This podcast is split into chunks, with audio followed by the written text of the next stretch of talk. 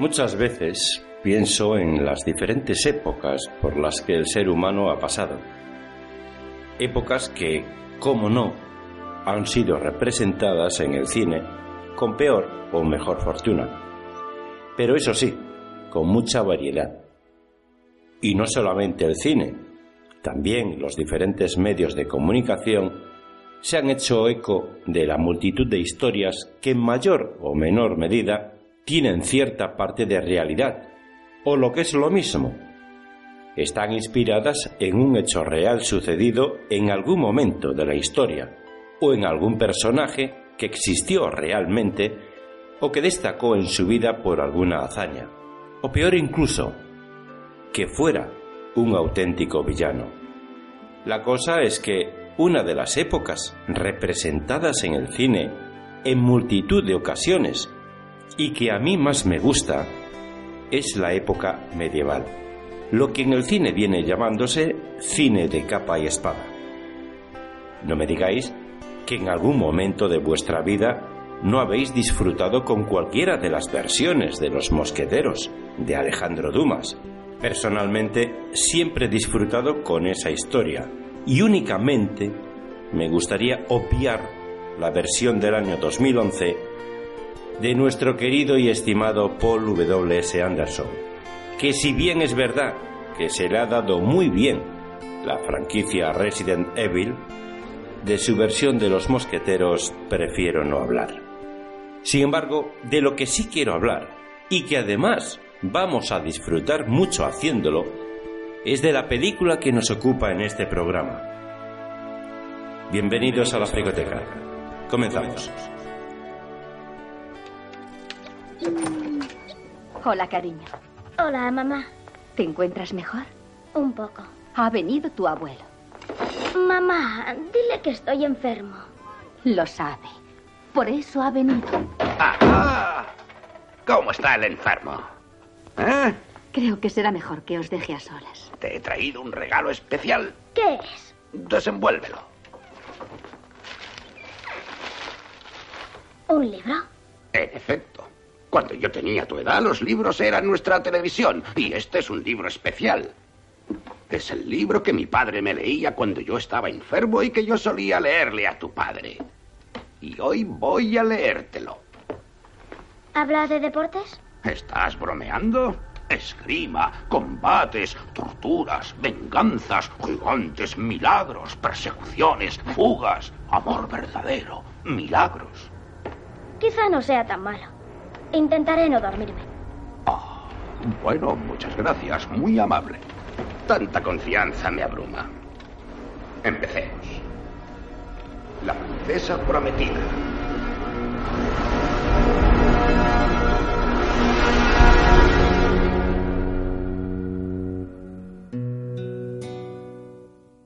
Hola de nuevo, fricototes. ¿Habéis cargado bien las pilas este veranito? Espero que sí, porque ya lo tenemos prácticamente finiquitado. Pero no todo lo bueno ha de acabarse. En este podcast tenemos tema para aburrir. Y el tema de hoy, créeme, es muy interesante. Tan interesante como los caballeros que me acompañan en esta aventura. Como ya es habitual, bueno, ¿qué coño? De habitual nada, es obligatorio, porque si no yo cierro el micro y me voy para casa. Lord Luis Incisus. Pues sí, señor. Aquí está Lord Luis Incisius, como no podría ser de otra manera, saludándoos a todos, queridos y estimados frigotodes, y por supuesto, a Iñaki Sánchez. Muy buenas, amigo mío. ¿Te das cuenta, Luis, en cuán alta estima te tengo? Que te nombro, y, y esto es como en el patio del colegio, o sea, si no juega mi amigo, yo tampoco. Bueno, sí, no, sí, sobre todo me he dado cuenta cuando has dicho lo de cuán alta estima. Ahí, ahí me he dado cuenta de tu verdadera estima, porque has dicho cuán alta estima. Eso, eso es la leche. Bueno, pues importante la presencia de Lord Luis Incisus, pero no es menos importante la presencia también en este podcast tan obligada como la película de la que hablamos. Aquí tenemos al gran Rodri Montes. Hola, me llamo Rodri. Tú me invitaste al podcast. Prepárate a editar. Visto lo visto. ¡Sí, nena! ¡Sí! ¿Qué ganas tenías de tocar esta película, Rodri? ¿No es así? Sí, sí, sí, sí. Es de tus películas dicho. favoritas. Bueno, y creo que no soy el único. No, no, por supuesto. Ya nos dirás luego cuando empecemos a reflexionar eh, sobre ella, cuando la viste por primera vez y, y toda esa pasión que tienes detrás, ¿vale? Pues esa va a ser buena. Sí, sí, sí, vamos, nos lo tienes que decir porque es obligado. Pues entonces va a estar... Si hace falta, Iñaki, eh, hacemos un programa diferente con la reflexión de Rodri. Tampoco pasa nada, ¿eh? Pues créeme que daría, ¿eh? Estoy seguro, estoy seguro. Yo mantengo la máxima de que las reflexiones de Rodri dan para paja. Bueno, pero de momento me habéis dicho que para el final no, no me pequéis, que si no empezamos el programa por el final y Es toca verdad, ya no, editar empe- mucho. no empecemos a comernos las pollas, caballeros. Sí, sí, sí, sí. Bueno, por educación y protocolo me voy a presentar yo, que soy el que falta. Soy tu amigo y quien te habla, Iñaki Sánchez. Y aunque yo no soy ningún galán de capa y espada, te invito a cerrar los ojos y disfrutar del programa de hoy. Pero no sin antes activar nuestra alarma de spoilers. Porque esto que escuchas en estos momentos es el programa número 58 de... No pretendo ser curioso, eh, pero ¿no tendréis por casualidad seis dedos en vuestra mano derecha? ¿Siempre empecéis así una conversación? Un hombre que tenía seis dedos asesinó a mi padre. Mi padre era un gran espadero. Y cuando aquel hombre le encargó una espada especial, mi padre aceptó el trabajo. Le costó un año entero terminarla. No había visto nada igual. El hombre con seis dedos fue a recogerla, pero solo quería pagar la décima parte. Mi padre se negó. Y sin mediar palabra, el hombre con seis dedos le atravesó el corazón. Yo amaba a mi padre y quise vengar su muerte retándole en un duelo. Pero fallé. Aquel hombre me dejó con vida, pero me marcó el rostro. ¿Qué edad teníais? Tan solo 11 años. En cuanto adquirí fuerza, dediqué por entero mi vida a aprender el arte de la esgrima. La próxima vez que nos encontremos, no pienso fallar. Me enfrentaré al hombre con seis dedos y le diré, hola, me llamo Íñigo Montoya. Tú mataste a mi padre. Prepárate a morir. Después de estas palabras, no tiene sentido seguir jugando al misterio. La película que nos ocupa es La Princesa Prometida, de 1987. Un gran año que trajo muchos y muy buenos títulos. Títulos que quizá hicieron algo de sombra a esta modesta producción, pero no por ello pasaría inadvertida. Al menos no para nosotros. Su encanto, diversión, humor y mensaje son cualidades que merecen sin duda un buen análisis. Aquí haremos lo que podamos, pero antes de adentrarnos en la película, vamos a echar un vistacito por los estrenos que van a salir en formato físico en el mes de septiembre. Lanzamientos en formato doméstico. Hola fricototes, ¿qué tal estamos? Espero que estemos muy, muy, pero que muy bien ya después de, bueno, pues prácticamente acabado el verano.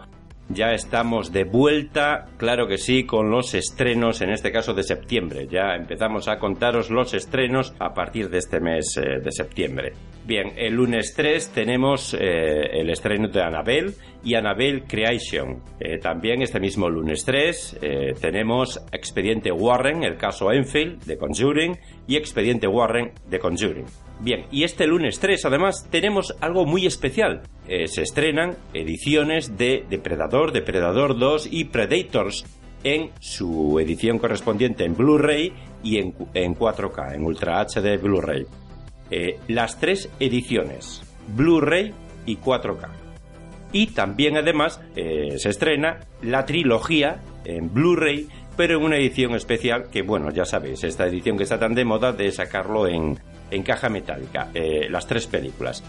De aquí pasamos al miércoles 5. El miércoles 5 tenemos una película que se titula Sex Path. En su edición en Blu-ray, también Campeones en Blu-ray, todas estas que os voy a comentar en Blu-ray. Corazones de Hierro, En un lugar solitario, Cruel, La jauría humana, esta película interpretada por Marlon Brandon y Robert Redford, Las leyes de la termodinámica, Misterioso asesinato en Manhattan y Perturbada, todas estas en Blu-ray. También tenemos en Blu-ray eh, esta última película que eh, protagoniza Denzel Washington de título Roman J. Israel. Bien, también Sherlock Gnomes, eh, bueno, pues esta película de animación, eh, inspirada en el, en el famoso detective, también la tenemos en Blu-ray. Y ahora os voy a contar algo muy especial que sale una colección de, de las seis películas que hay hasta ahora de, de Spider-Man, sale en Blu-ray y en 4K en Ultra HD Blu-ray. Eh, las seis películas, las tres primeras de Spider-Man y las otras tres que hay de Spider-Man. Eh, Amazing Spider-Man, Amazing Spider-Man 2 y Spider-Man Homecoming. Las seis películas en una edición en Blu-ray, todas juntitas, y otra edición en 4K en Ultra HD Blu-ray, también todas juntitas. También este día 5 de septiembre se estrena Un lugar tranquilo en sus tres ediciones habituales en Blu-ray, en 4K, Ultra HD Blu-ray y en edición metálica. También se estrena Verdad o Reto en su edición en Blu-ray. Y pasamos al jueves 6. El jueves 6 se estrena en Blu-ray Delicatessen, El Soldadito, Están Vivos y Sérpico. Sérpico, esta película protagonizada por Al Pacino, gran película donde las haya. El miércoles 12 se estrena en Blu-ray B-Movie, esta película de animación que va sobre, bueno, pues sobre unas abejas.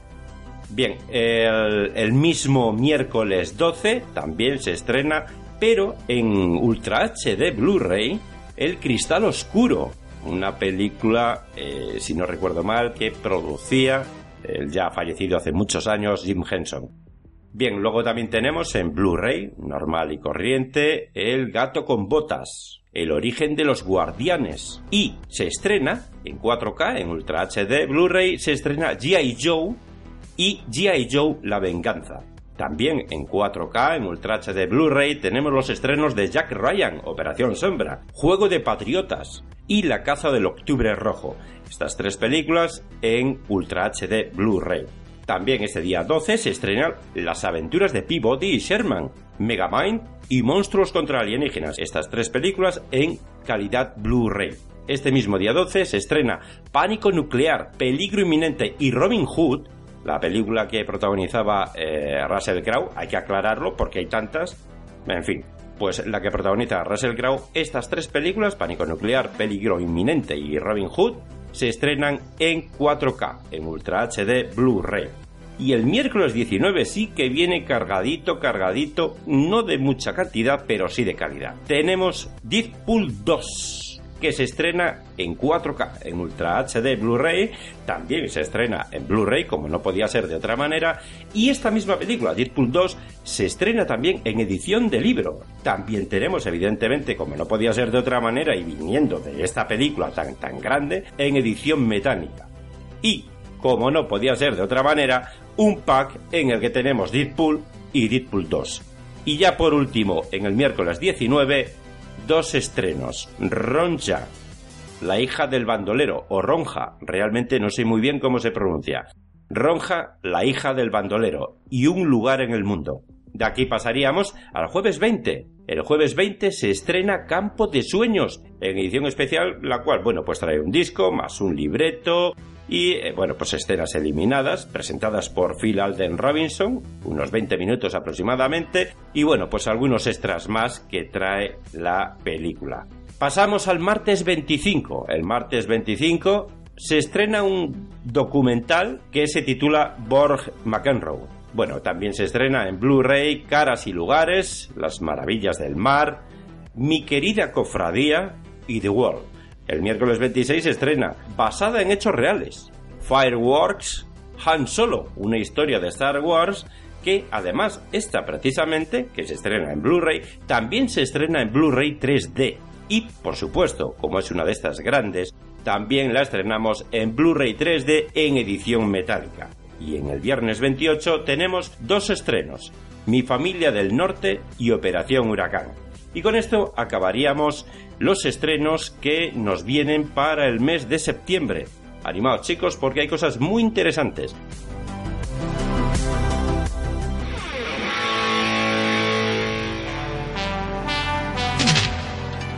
¿Que qué es una película obligada?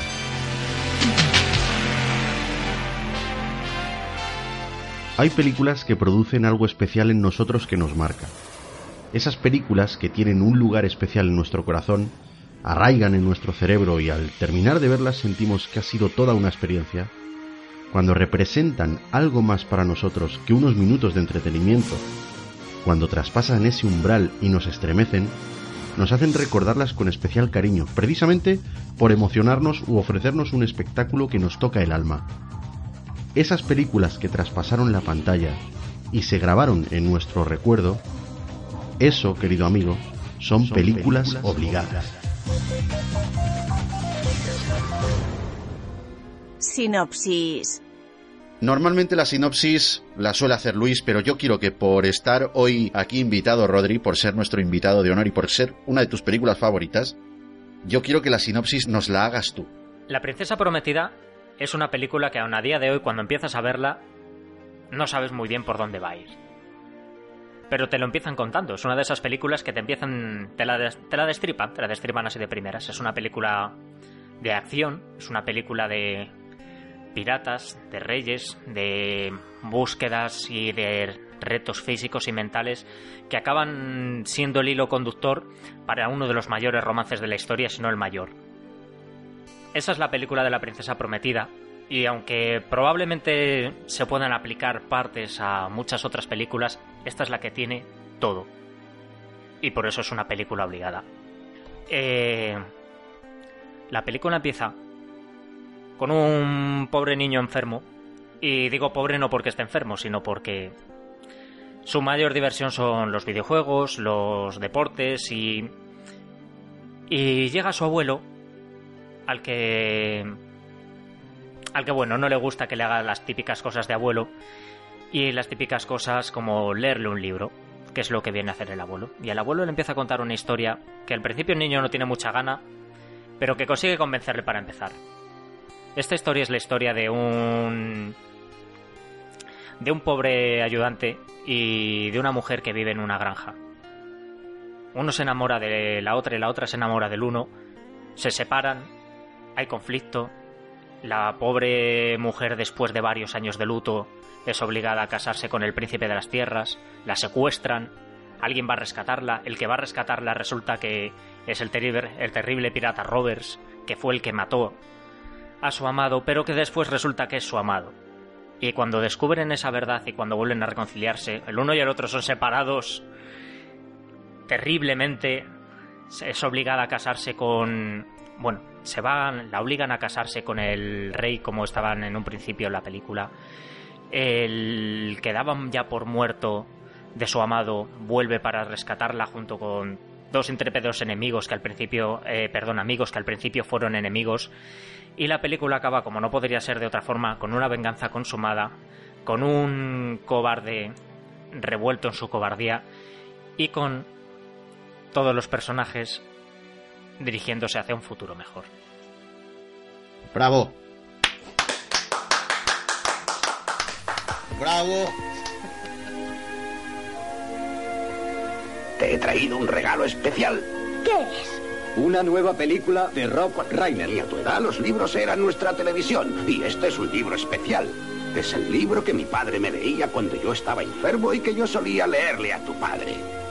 Y hoy voy a leértelo. ¿Habla de deportes? Trata de una preciosa muchacha llamada Buttercup y de su gran amor, Wesley. Desde que nació el amor, ha habido siete grandes romances. El de Wesley y Buttercup figura entre los tres primeros. Un momento, un momento. ¿Es una novela de besos? Espera, ten paciencia. ¡Rendíos! Antes moriré. ¿Crees que es fácil mantener una hermosa relación? ¡Wesley! El joven Wesley debe escalar el acantilado de la locura. ¡Inconcebible! Batirse en un duelo a muerte. Pelear contra un gigante. Inconcebible. Y luchar contra una rata enorme. Y todo ello en los dos primeros capítulos. Inconcebible. Siempre usas esa palabra. Y no creo que signifique lo que tú crees. Hay un hombre milagroso. ¿Qué? ¿Qué? ¿Sois el milagroso Max que cuidó del rey durante años? El hijo del rey ese apestoso me despidió. Y gracias por sacar a relucir asunto tan doloroso. Es como si me hicierais una herida y echaseis limón en ella. Está cerrado. Un genio perverso. ¿Tan sabios sois? ¿Habéis oído hablar de Platón, de Aristóteles, de Sócrates? Sí. Unos incultos. Ya te había dicho que existía un gigante. Menuda fuerza. También trata de una venganza. Hola. Me llamo Íñigo Montoya. Tú mataste a mi padre. Prepárate a morir.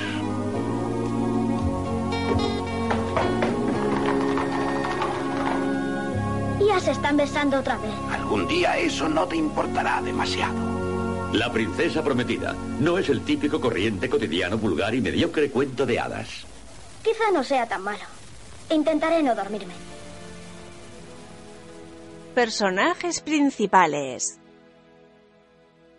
Una maravillosa película que fue estrenada en Estados Unidos un 9 de octubre de 1987.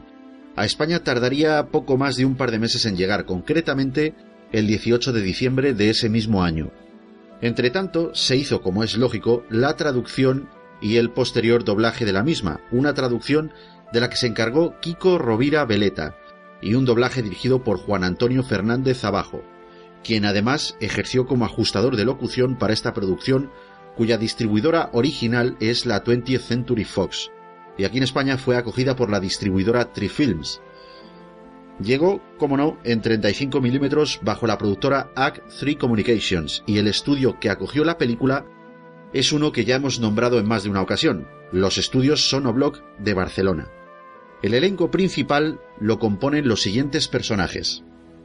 La princesa Buttercup, que fue interpretada por Robin Wright, una joven que, enamorada de un chico al que cree muerto, guarda luto durante cinco años. Más tarde, accede a desposarse con el príncipe Humperdinck, pero descubre que su amado sigue vivo. La llama de sus sentimientos se enciende de nuevo, cosa que le acarreará la problemática situación de encontrarse recluida en el castillo prácticamente obligada a contraer matrimonio con el príncipe a quien no ama. Pues eh, a esta gran actriz le puso voz para la ocasión la actriz de doblaje Rosa María Hernández, una actriz de hermosa voz que también es habitual de Demi Moore, Melanie Griffith, Ashley Judd o Bridget Fonda. Debo decírtelo. Amo a Wesley. Siempre le he amado. Y ahora sé que siempre le amaré. Si me caso contigo dentro de diez días, créeme, por la mañana estaré muerta. Mi Wesley volverá a buscarme. Todos menos los cuatro más veloces. Todos menos los cuatro que enviaste. No enviaste esos barcos. No me mientas. No importa. Wesley vendrá a buscarme. Wesley, a quien dio vida Cary Elvis. Este joven mozo de cuadra se enrola en un barco para ganar dinero y poder casarse con su amada Buttercup. El destino hace que el barco sea asaltado por piratas y Wesley acaba adoptando la identidad del más temido, el legendario pirata Roberts. Cinco años después de partir, regresa por su amada habiendo llegado a sus oídos la noticia de su compromiso con el príncipe del reino y su posterior secuestro. Pero por fortuna, cinco años le han convertido en un feroz adversario magnífico espadachín y un ingenioso estratega.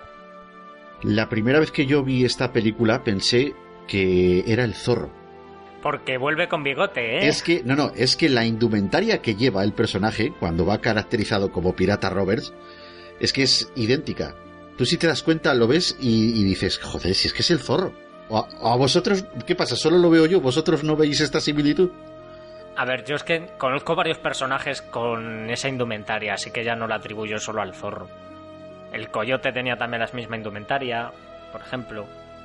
También es que prácticamente conocía a Wesley a la vez que al zorro, así que tampoco tenía. Joder, pues a mí me haces un crossover entre el coyote y el zorro y me matas.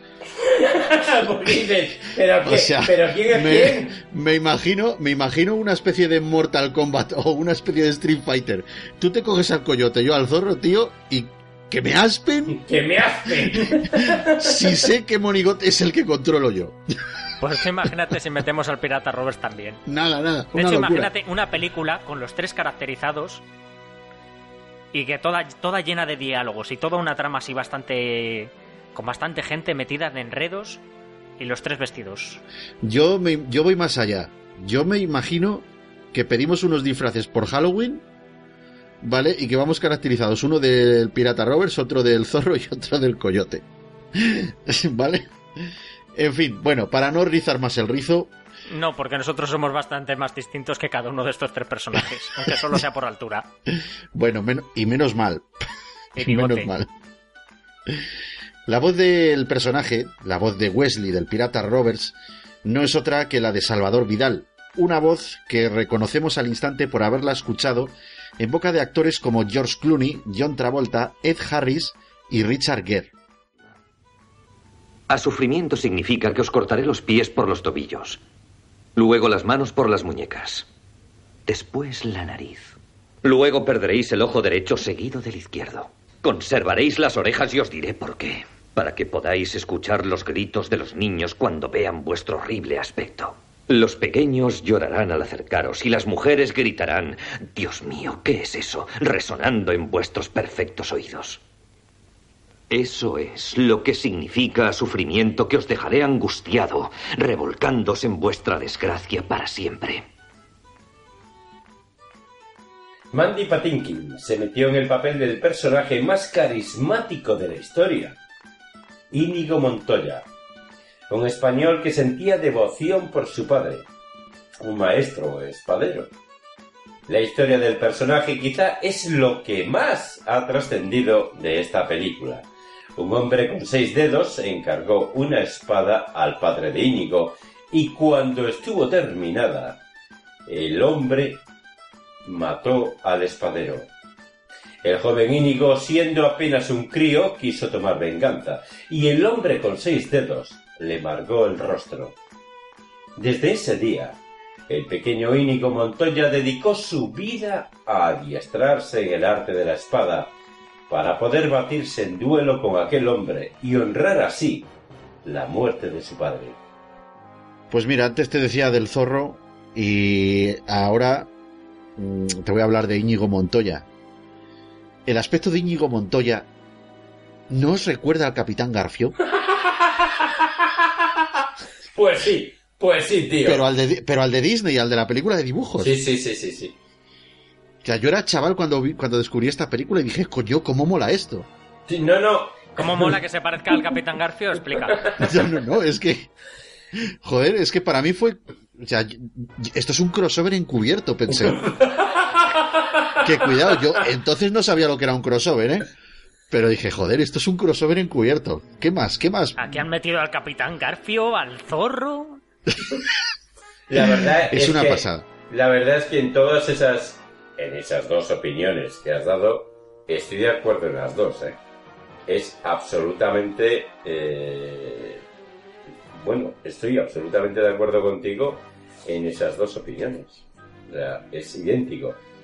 Bueno, en cualquier caso, la voz que tenemos en la versión en castellano es la de Dionisio Macías, una voz también reconocida por haberla escuchado de forma muy recurrente en boca del mismísimo Bar Reynolds, James Coburn, Roy Shader y Charles Bronson. Te estoy esperando, Vicini. Me dijiste que volviera al comienzo mm, y eso he hecho. Aquí es donde estoy y aquí me quedaré. No pienso moverme. Si un trabajo sale mal, vuelve al comienzo. Aquí es donde conseguí el trabajo. O sea que es el comienzo. Y voy a quedarme hasta que venga Vicini. Sí, estoy esperando a Vicini. Tal vez. Pero no tengo dolores. El príncipe Humperdinck fue interpretado por Chris Sarandon.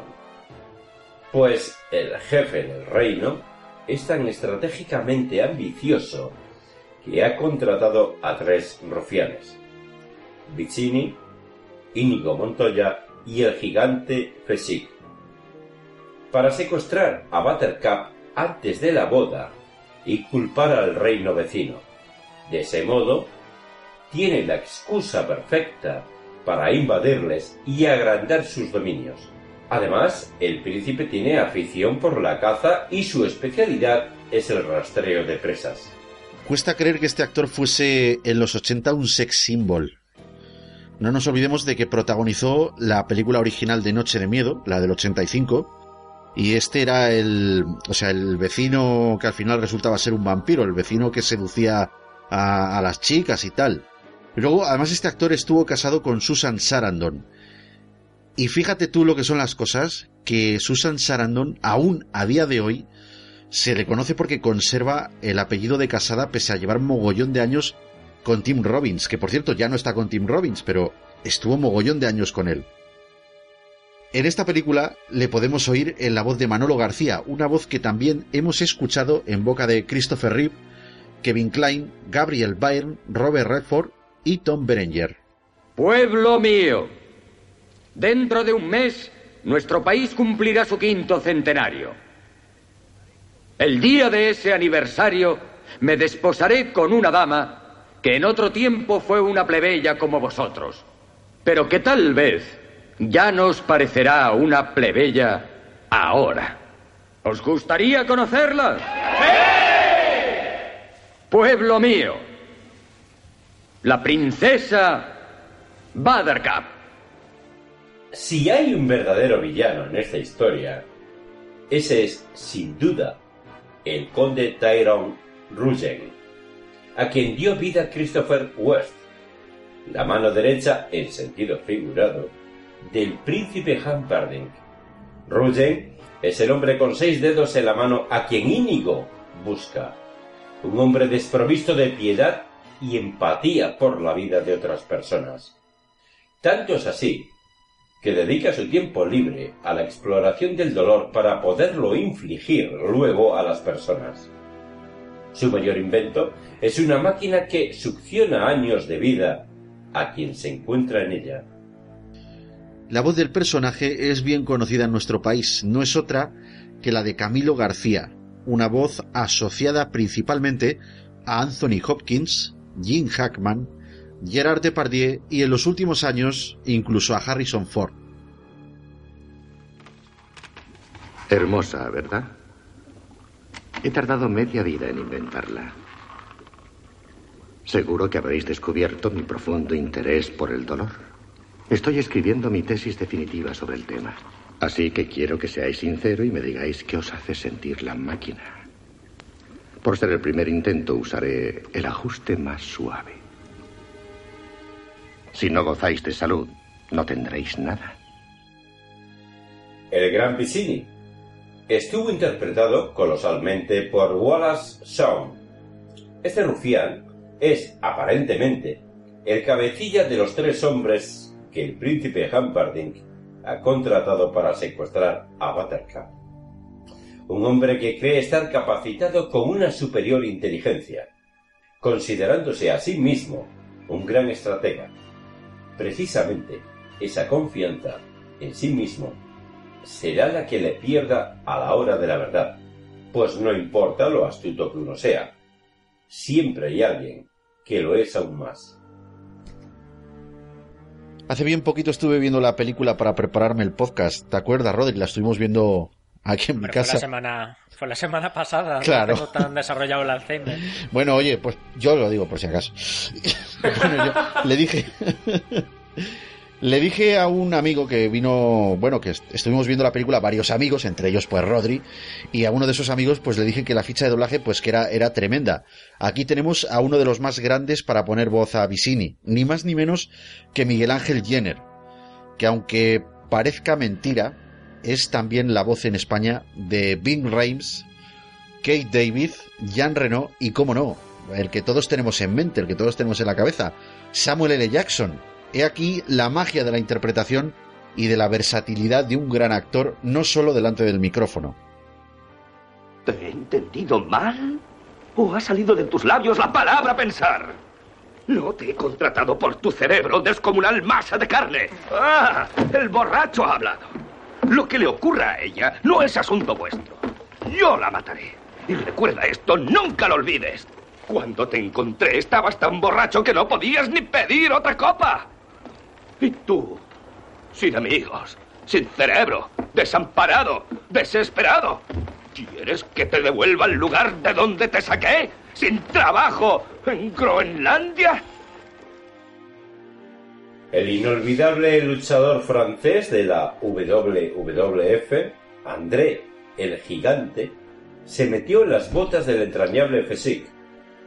El tercero de estos tres rufianes es un hombre de colosales dimensiones, un gigante y fortísimo esbirro al que Vicini usa como intimidador, aprovechando su enorme presencia y como músculos para trepar acantilados o zonas de difícil acceso. Pero Fesic es un gigante borachón que tiene una noble amistad con Íñigo.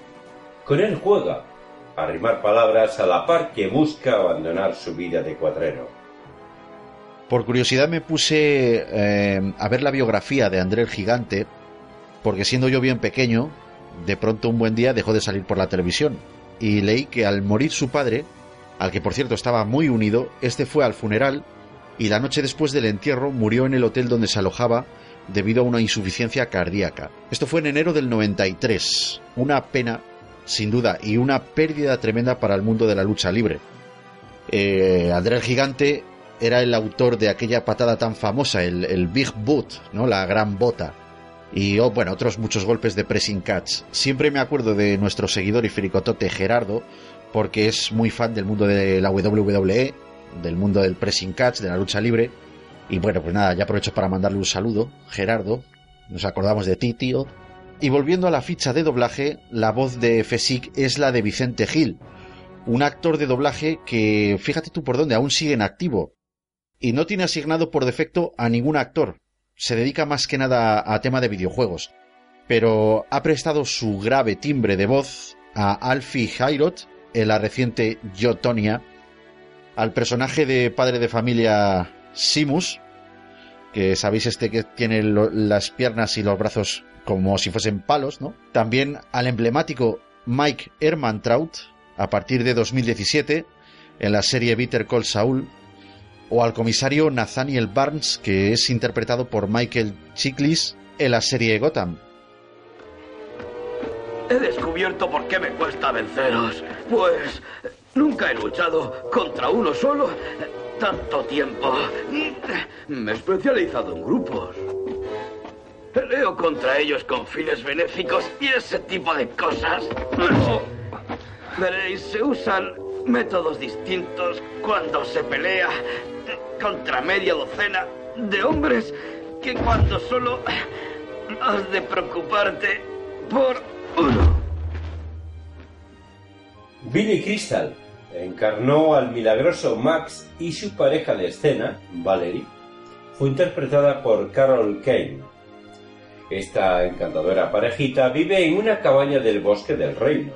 Max se encargó hace tiempo de ejercer como santero y curandero con su esposa, pero ahora solo ofrece sus servicios por dinero haciendo descuentos si hay nobles razones de por medio. La política de Humperdinck no le agrada lo más mínimo, por lo que cualquier enemigo del príncipe será bien recibido en su taller. Su esposa mantiene una relación de amor-odio y cuestiona todas las decisiones que éste toma. Sin duda, un cambio maravilloso en forma de alivio cómico.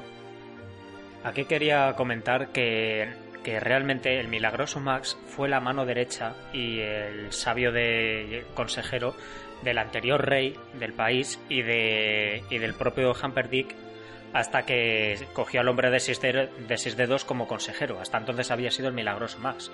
Y como lo echó así a la calle de buenas a primeras y lo dejó por ahí tirado, es por lo que no le agrada en absoluto Humperdinck y por lo cual considera una noble razón cualquiera que, o noble empresa cualquiera que sea hacerle un poco la puñeta. Muy correcto, Rodri. Que, joder, a todos nos gusta cobrar el finiquito, joder. En lo suyo. Efectivamente. es que en esta época, pues bueno, si te ibas con el palo, el finiquito de más a casa, pues te daba para buscar otro trabajo, pero pero con esas condiciones, pues en fin, ya veis cómo, cómo acabó. ¿no? no me extraña que le tenga tanta tirria. De consejero del reino a, a Milagroso Max. En fin. Bueno, en esta película en particular, el milagroso Max eh, lo oímos en la voz del ya desaparecido José María Alarcón, un actor de doblaje que estuvo en activo hasta el 92 y que puso su arte en boca de gente como Robert Warwick, Nigel Bruce o Will Wright. A Valerie, en cambio, le pone voz otra actriz de doblaje ya fallecida, Elvira Joffre, una voz que estuvo en activo también hasta el año 1992, siendo habitual de actrices como Grace Kelly, Greer Garson, June Allison o la gran Elizabeth Taylor. Sí, hijo, el amor verdadero es lo más grande del mundo, con excepción de un bocadillo de cordero, lechuga y tomate, cuando el cordero es rico y magro y el tomate está en su punto. Es tan sabroso, me encanta. Pero no ha dicho eso, ha dicho claramente farolero. Y como sabemos, farolero significa tramposo, ¿eh? Estaríais jugando a cartas, él hizo trampas y... ¡Mentiroso! ¡Mentiroso! Bruja, atrás. No soy una bruja, soy tu mujer. Pero después de lo que has dicho, no estoy segura de querer seguir siéndolo más. Te lo he puesto amor fácil. verdadero. Ha dicho amor verdadero. No sigas Dios. hablando, Valerie. Está asustado. Desde que el príncipe Hamperdin lo despidió, su confianza está por los suelos. ¿Por qué has pronunciado ese nombre? Prometiste que jamás lo pronunciarías. ¿Cuál? Hamperdin. Ah. Hamperdin. Hamperdin. Hamperdin. ¡Basta! Hamperdin, Hamperdin, Hamperdin. No te oigo. Una vida está expirando y tú no tienes la decencia de decir por qué no quieres ayudarle. Nadie te está oyendo. Y por último, el abuelo fue interpretado por Peter Falk y el nieto por Fred Savage. Ambos nos suenan, ¿verdad? Peter Falk es recordadísimo por la serie que más fama le dio, Colombo, donde dio vida al carismático detective, mientras que Fred Savage es conocidísimo por protagonizar otra serie de gran éxito en la época, aquellos maravillosos años. El abuelo aprovecha que su nieto está enfermo para leerle el libro de la princesa prometida al nieto. Un libro que su padre le leía cuando era niño y que su abuelo le leyó a su padre. El nieto, por el contrario, no parece demasiado ilusionado con la lectura al estar rodeado de televisión y videojuegos, pero a medida que avanzan las páginas del libro, la cosa cambiará. El abuelo suena en la voz de Juan Antonio Fernández Abajo, un actor de doblaje que tenemos en memoria y que estuvo en activo hasta el 95. Fue voz habitual de Andy Griffith, Sergio Fantoni, Jack Hawkins o Harris Yulin. Sin embargo, el nieto tuvo la voz de Roger Pera, un actor de doblaje que conocemos por haber sido voz en nuestro país de Toby Maguire, Matt Damon o Ryan Phillip.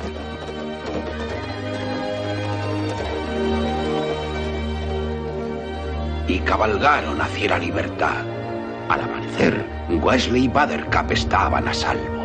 Una ola de amor les envolvió y mientras se abrazaban... ¿Qué? ¿Qué? No, habla de besos, no tendrás ganas de oírlo. Mm. No me importa demasiado. Está bien. Desde la invención del beso, ha habido cinco besos que han sido calificados como los más apasionados, los más puros. Este los superó a todos. Fin. Y ahora creo que deberías dormir. De acuerdo.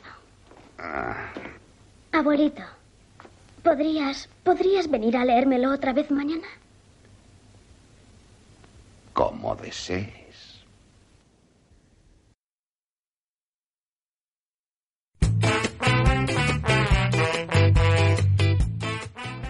Soy Goyix del Hola, soy Bernardo Pajares del podcast. Hola, somos Matco. Hola, soy Charlu del podcast. Hola, soy Marta, no soy. Hola, soy Jaime. Hola, soy Juan Ortiz del podcast. Y estás escuchando Invita a la Casa. Estás escuchando Invita a la Casa. Invita a la casa. Invita a la casa. Invita a la casa. Invita a la casa. Invita a la casa. Cultura digital y ocio analógico. Tu magazine de sobremesa. Con su pizquita de desenfado. Tu magazine de sobremesa. Lo mejor de la podcastfera.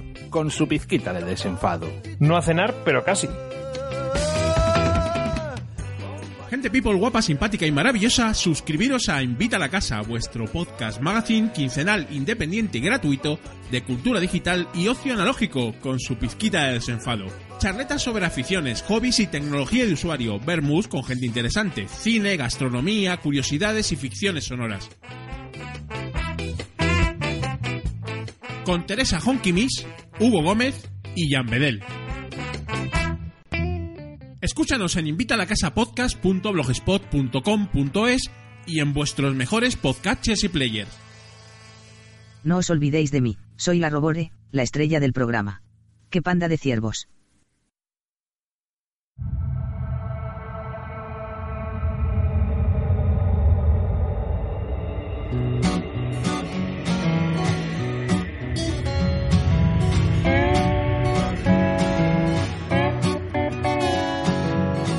¿Sabías que existe una asociación donde damos voz a los podcasts? La asociación Podcast nace con el propósito de aunar intereses relacionados con el podcasting, ofreciendo formación, soporte y una mesa de debate sobre el podcasting, no solo en España, sino también en toda Hispanoamérica. Entre nuestros proyectos destacan nuestro libro colaborativo, la organización de diferentes eventos relacionados con el podcasting como las jornadas de podcasting, los premios de la Asociación Podcast y Radio Podcastellano. Para formar parte de la comunidad, recibir información de eventos y estar al tanto de lo que ocurre, solo tienes que entrar en asociacionpodcast.es y hacerte socio o simpatizante. Ahora es tu oportunidad de formar parte de esta gran comunidad. asociacionpodcast.es. Si lo prefieres, puedes escribirnos a info@asociacionpodcast.es y responderemos todas tus dudas. También puedes seguirnos en Twitter con el usuario asociapodcast. Ya seas podcaster u oyente, súbete al podcasting.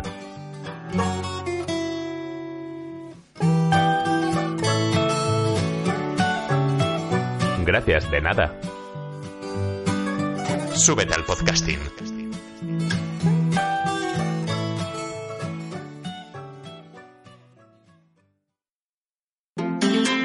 18 de octubre de 2004, una fecha que será recordada por ser el día en que fue lanzado el primer episodio de podcast en español.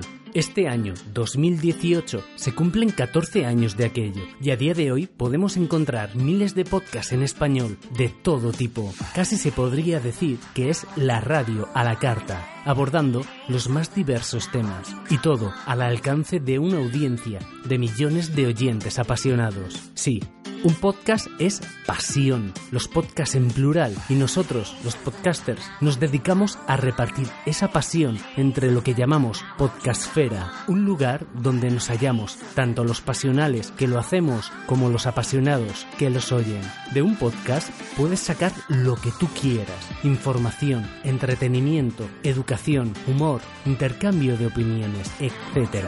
Por eso te invitamos a celebrar con nosotros este decimocuarto aniversario divulgando y acompañando el hashtag Día del Podcast. Ya sabes lo que es un podcast, ¿no? Entonces dale a diadelpodcast.com y empieza a descubrir todo lo que te pueden aportar. El Día del Podcast es una iniciativa colectiva para promover el podcasting en español.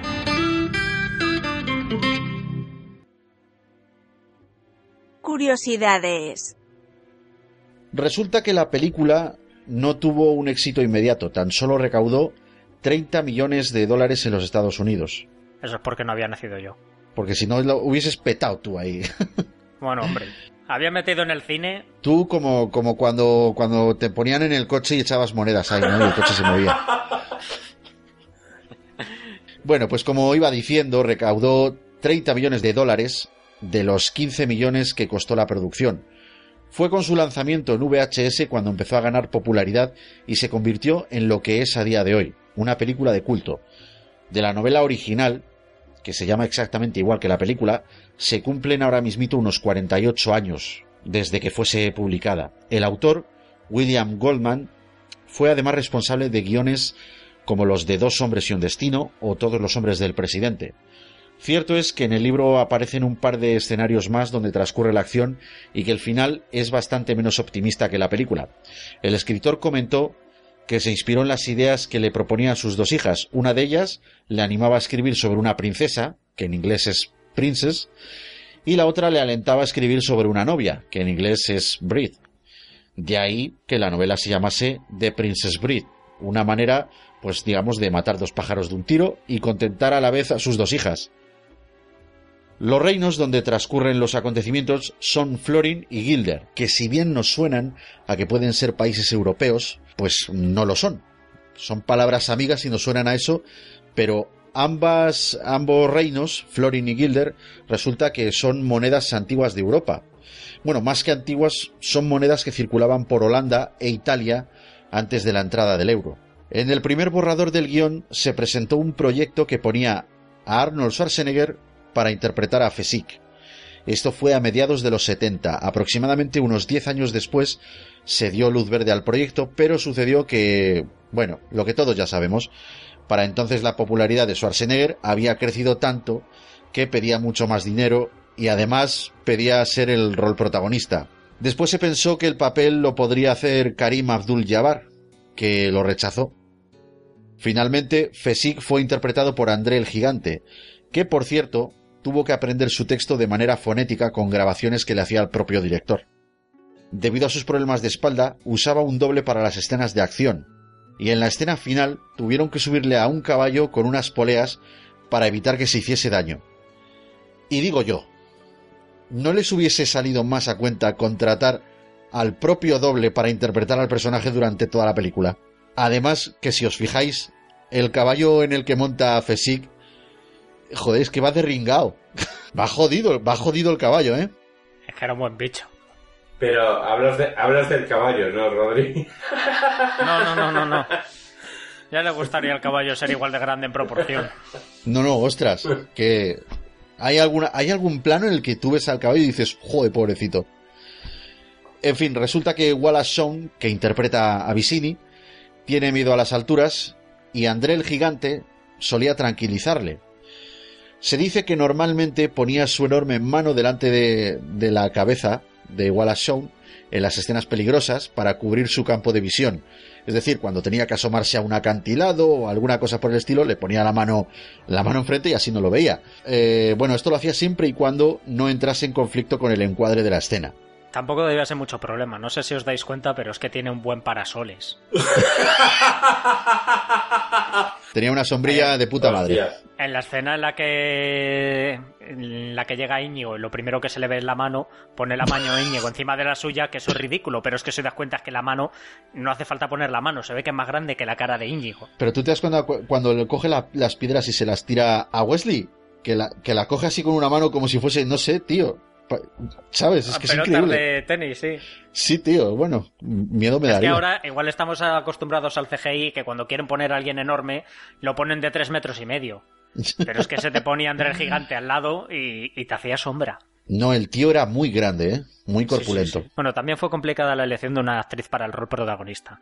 Para interpretar a la princesa Buttercup se, hice- se les hizo pruebas a más de 500 actrices. Entre ellas estaba Courtney Cox, Meg Ryan, Uma Thurman y hasta Whoopi Goldberg. Imaginaros. Finalmente fue el director Robert Reiner quien decidió para que el personaje sería encarnado por Robin Wright. Y esta empezó fuerte el rodaje. En su primer día le tocó rodar la escena del pantano de fuego. Que no sé si os acordáis, pero en el pantano emergían bocanadas de fuego, pues eran, eran de verdad, era real el fuego. Y en una de ellas eh, se incendia el vestido de, Cater- eh, de Buttercup y aunque la falda era inífuga, una de las erupciones asustó tanto al guionista Wilman Goldman que gritó y arruinó la toma. No lo conseguiremos. Acabaremos muriendo aquí. No, no, ya lo hemos conseguido.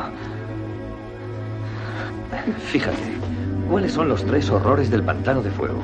Primero, las erupciones de fuego. No hay problema, las precede un sonido de burbujas y las evitaremos.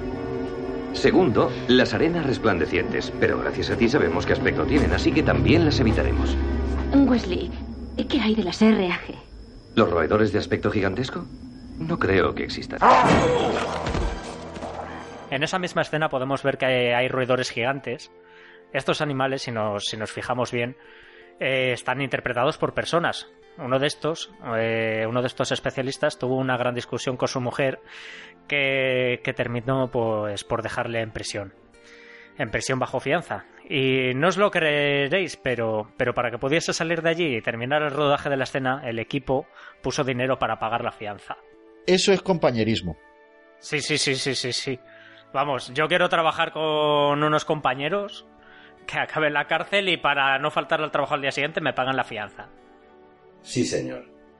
Bueno, hablemos de otra escena memorable de la película, el duelo, bueno, otra escena memorable o la escena memorable, como lo queráis ver, el duelo entre Wesley e Íñigo Montoya. Como recordaréis, primero empiezan batiéndose con la mano izquierda y luego con la mano derecha. Pero ninguno de los dos actores era zurdo, así que se hizo una réplica simétrica del escenario donde transcurre, donde transcurre el duelo, de manera que ambos actores rodaron la escena utilizando siempre su mano derecha. No sé si lo entendéis. Las dos escenas rodadas con la mano derecha y luego se, se, hace simetría sobre el fin y así parece que es la izquierda, pero claro, sobre los actores no te das cuenta si es el lado derecho o izquierdo, pero sobre el, sobre el paisaje sí, así que hicieron dos paisajes completamente simétricos. A mí me parece bien. ¿Por, ¿Por, qué romperse la cabeza? ¿Para qué romperse la cabeza si puedes encargar al equipo de producción que te haga dos escenarios? Claro, sí, hombre, y por el doble de dinero, ya ves tú qué tontería. La verdad me parece una solución. Eh, en cuanto a cómo se hacía el cine antes, me parece la mejor solución. Sois fabuloso. Gracias. He practicado mucho. Admito que sois mejor que yo. ¿Por qué sonreís? Porque si algo que vos no sabéis. ¿De qué se trata? ¿Que no soy zurdo? Sois asombroso. Es lógico. Después de 20 años. Debo confesaros una cosa. Decidme. Que tampoco soy zurdo.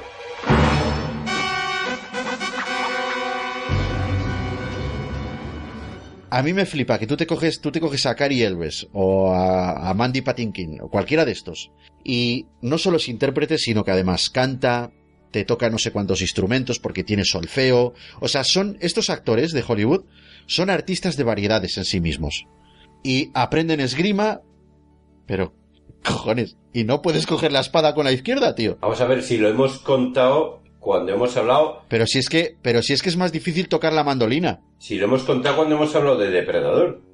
Es decir, en aquellos años, cuando eh, una película requería determinado esfuerzo, se hacía lo que fuera necesario. En Depredador, por ejemplo, se fueron cuánto era, 15 días, un mes, a hacer todo lo que hacía el ejército. Es decir, eh, tienes que estar preparado para lo que quiero contar. Punto. No hay más. Entonces, si hay que aprender esgrima, se aprende esgrima, y si hay que aprender a manejar un AK-47, pues se aprende a manejarlo. No, no, pero vamos a ver, pero que la solución me parece que mejor no podía ser. Se hace otro escenario, se lucha con la derecha y se lucha igual de bien con la izquierda. O sea, si es que lo han dejado fulminado, mejor no puede ser. Si la escena es que es eso, es que es la mejor solución de la época y la mejor solución ahora. ¿Qué CGI? ¿Vas a hacer un duelo de espada con CGI de fondo? ¿Que es un videoclip de Chayanne? que está hecho de puta madre, pero sí toda la no, película. A mí me parece genial, me parece la mejor solución posible y hablo de la época. Y punto. Ya está. El actor Mandy Patinkin eh, se le dio la oportunidad de elegir al personaje que quisiese para interpretarlo en la película. Este eligió ser Íñigo Montoya, porque decía que empatizaba con él más que con ningún otro. Confesó que durante el rodaje solía decir a sus compañeros que si lograba vencer al hombre de seis dedos sería como haber combatido el cáncer que mató a su padre. El actor Christopher West dijo en una entrevista que realmente tuvo que defenderse de los ataques de Patinkin en esa escena y aprovechó para dar gracias a su entrenador de esgrima por sus tan eficaces clases. Se cuenta que Mandy Patinkin tiene bastante manía a su famosa frase Hola, me llamo Íñigo Montoya. Tú mataste a mi padre. Prepárate a morir. Debido a la gran cantidad de veces que tuvo que repetirla durante el rodaje. De hecho, el actor suele decir que la frase favorita de su personaje es He dedicado tanto tiempo a la venganza que ahora que la he cumplido, no sé qué hacer con el resto de mi vida.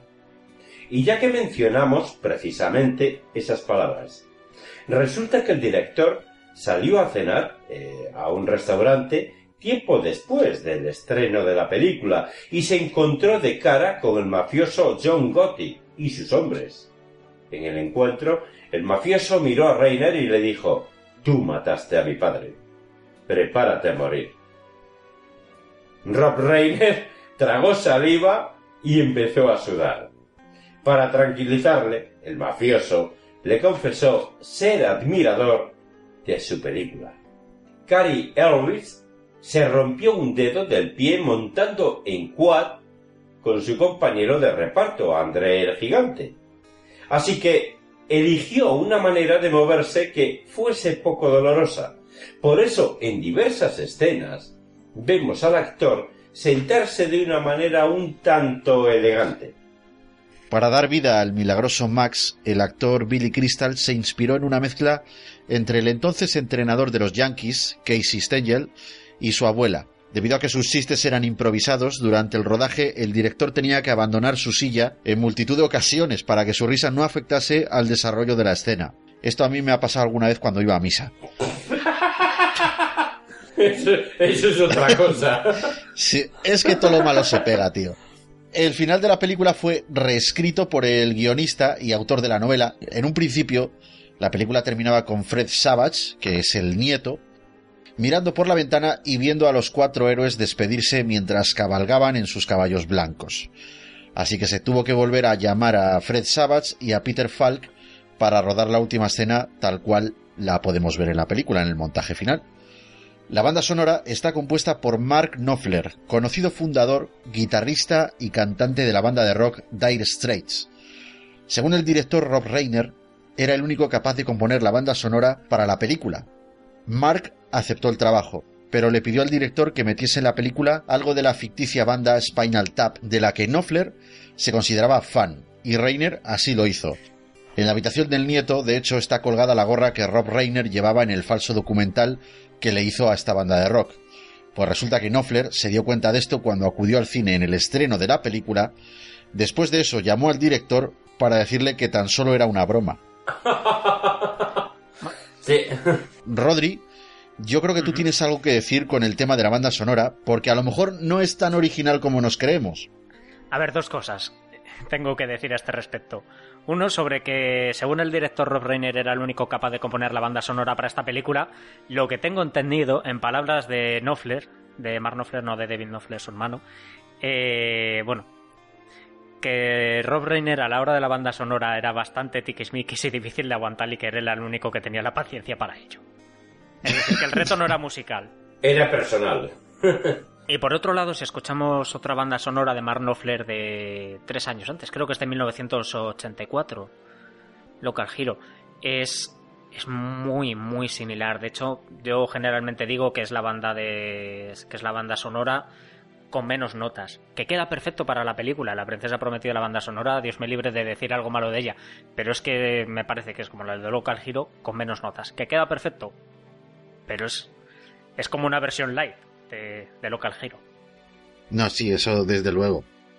Y mira, el documental al que, al que me refería antes, eh, de la ficticia banda de, de, bueno, esta ficticia banda Spinal Tap, pues es un documental que se llama This is Spinal Tap, que se estrenó en 1984, y es un film, una película que también estuvo dirigida por Rob Reiner, y gira a modo de falso documental en torno a una banda de rock, bueno, de rock heavy metal, de estas de los 80, de laca, de flequillos así, y estaba creada por él mismo y los actores del reparto. Este falso documental está relacionado con la película que nos ocupa, tanto por la anécdota anterior como que porque el actor Christopher West, que interpreta a Nigel Tufner, que es el, el, guitarrista y líder de la banda, repite a las órdenes del director en La Princesa Prometida, donde interpreta al conde Rugen. Por cierto, Billy Crystal también sale en este falso documental. Bien, se acabó para vos y se acabó para mí.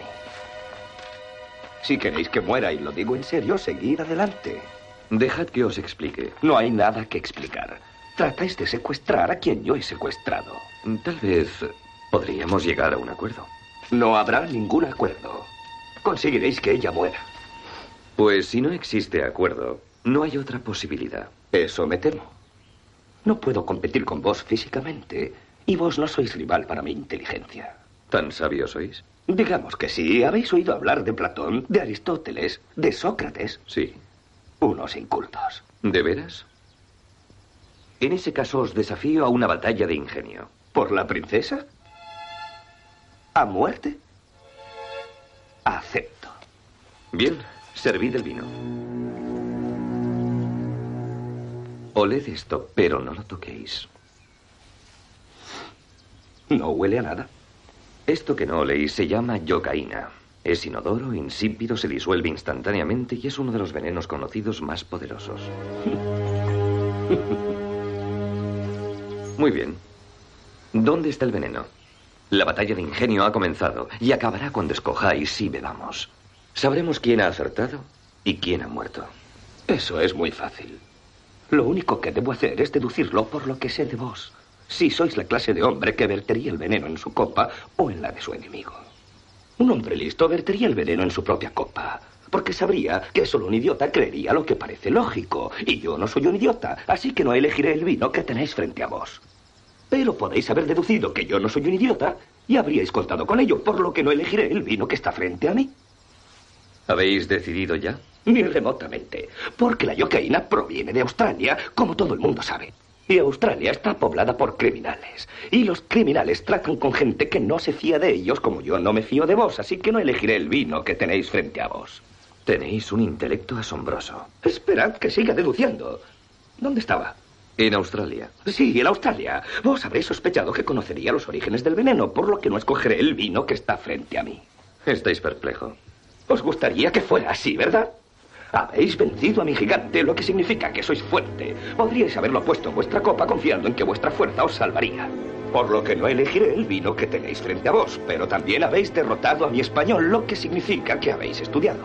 Y si habéis estudiado, sabéis que el hombre no es inmortal, por lo cual habríais puesto el veneno lo más lejos posible de vos, por lo que no elegiré el vino que está frente a mí. ¿Tratáis de engañarme para que os lo diga?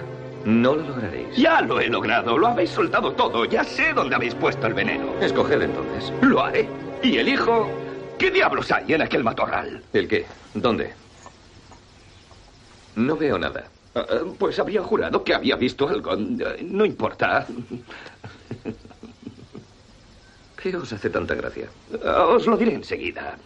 Pero antes, bebamos. Yo de mi copa y vos de la vuestra. Habéis errado. Vos pensáis que he elegido mal. Eso es lo que me hace gracia. He cambiado las copas cuando os habéis girado. ¡Idiota! Habéis sido víctima de un error muy clásico. El más famoso es no te mezcles en una guerra de conquista en Asia, aunque solo ligeramente menos conocido es este otro. Nunca luches contra un siciliano cuando la muerte está al acecho.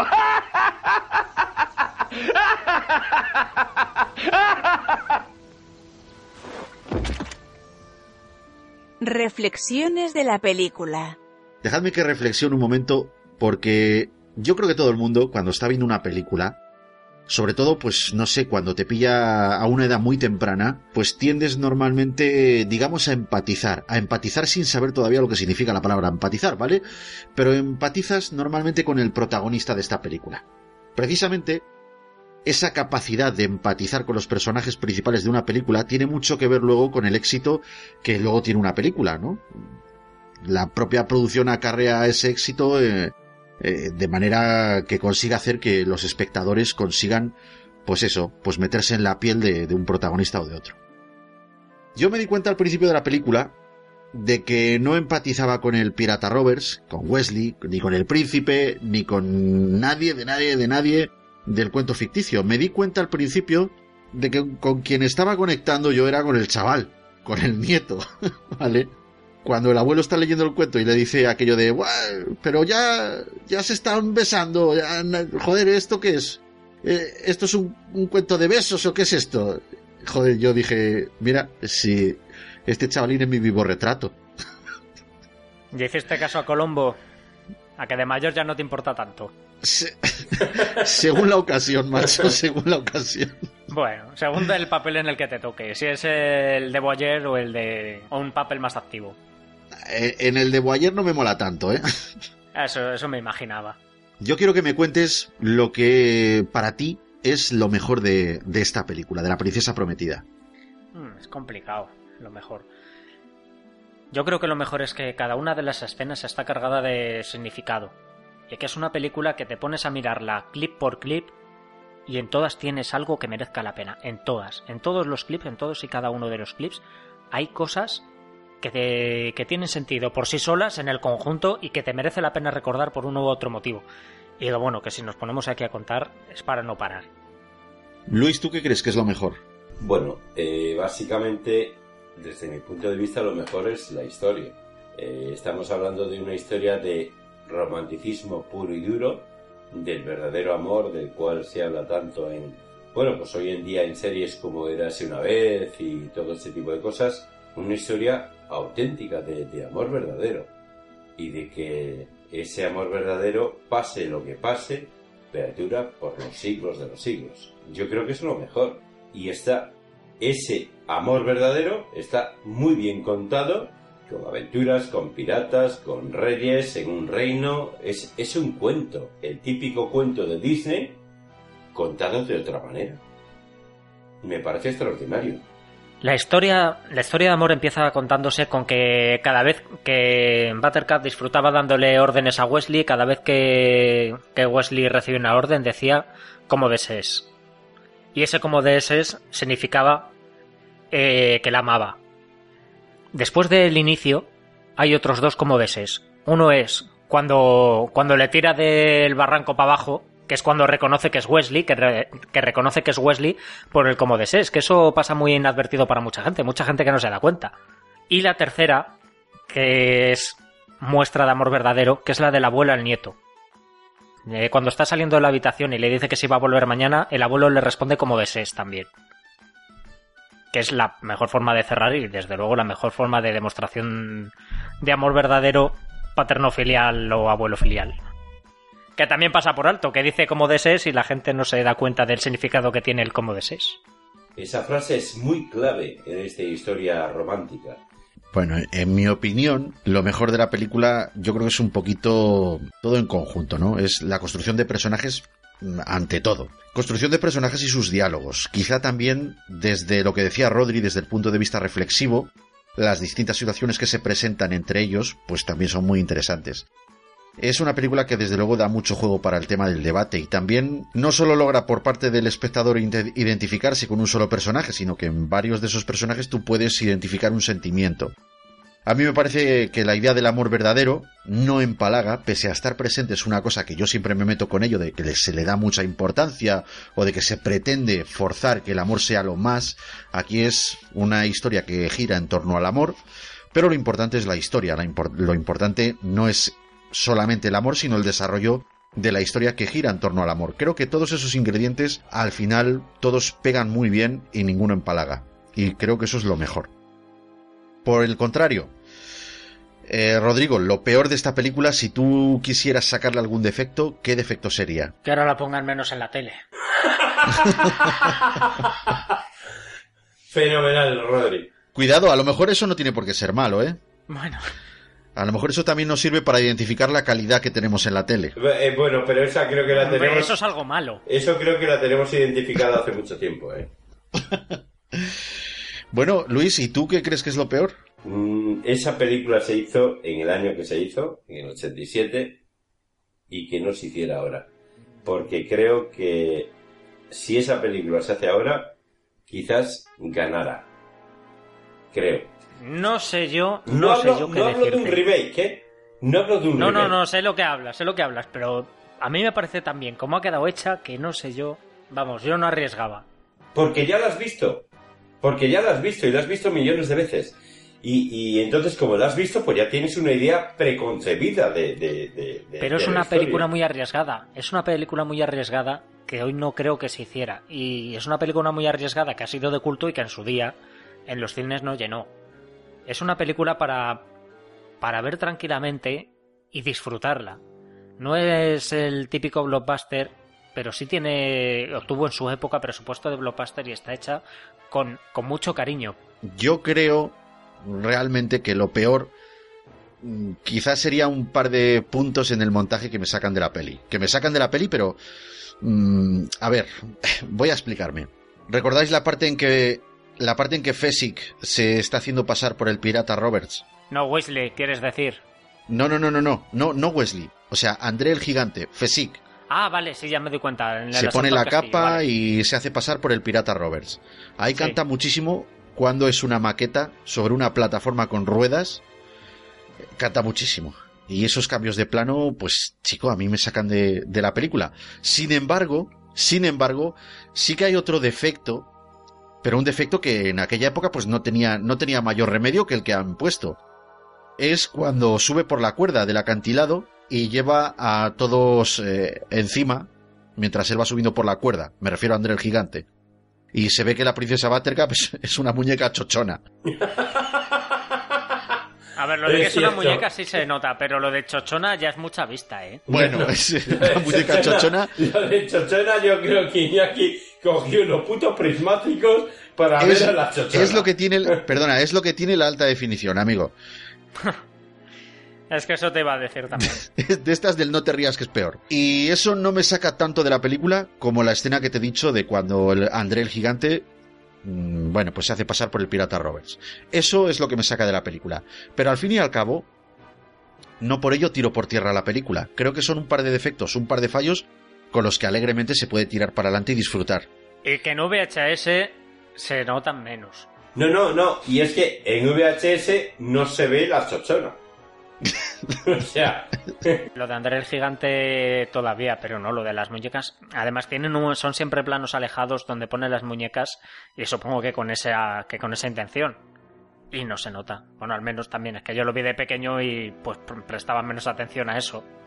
Y me costó darme cuenta. Yo entiendo que las producciones de aquella época, con ese presupuesto, pues no les quedaba más remedio que hacer lo que hacíamos eh, tú y yo cuando salíamos con la orquesta Rodri. O sea, todo lo arreglamos con bridas. Y que a ver, que André estaba tirando de sí mismo para arriba.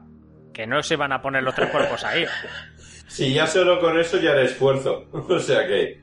Bueno, a ver, eh, Rodri, momentaco de esta película. Uf. Bueno, vamos a empezar cuando, cuando llega el abuelo y vemos que es Colombo. A ver, en- en- empezar viendo la, pico- en la película y ver que entra por la habitación Colombo con un libro. Ya te descoloca. Nada, en serio, es que es, es que aquí elegir momentacos es complicado. El duelo de Wesley con Íñigo Montoya, que los dos son zurdos y la coreografía que se monta, eso, una pasada.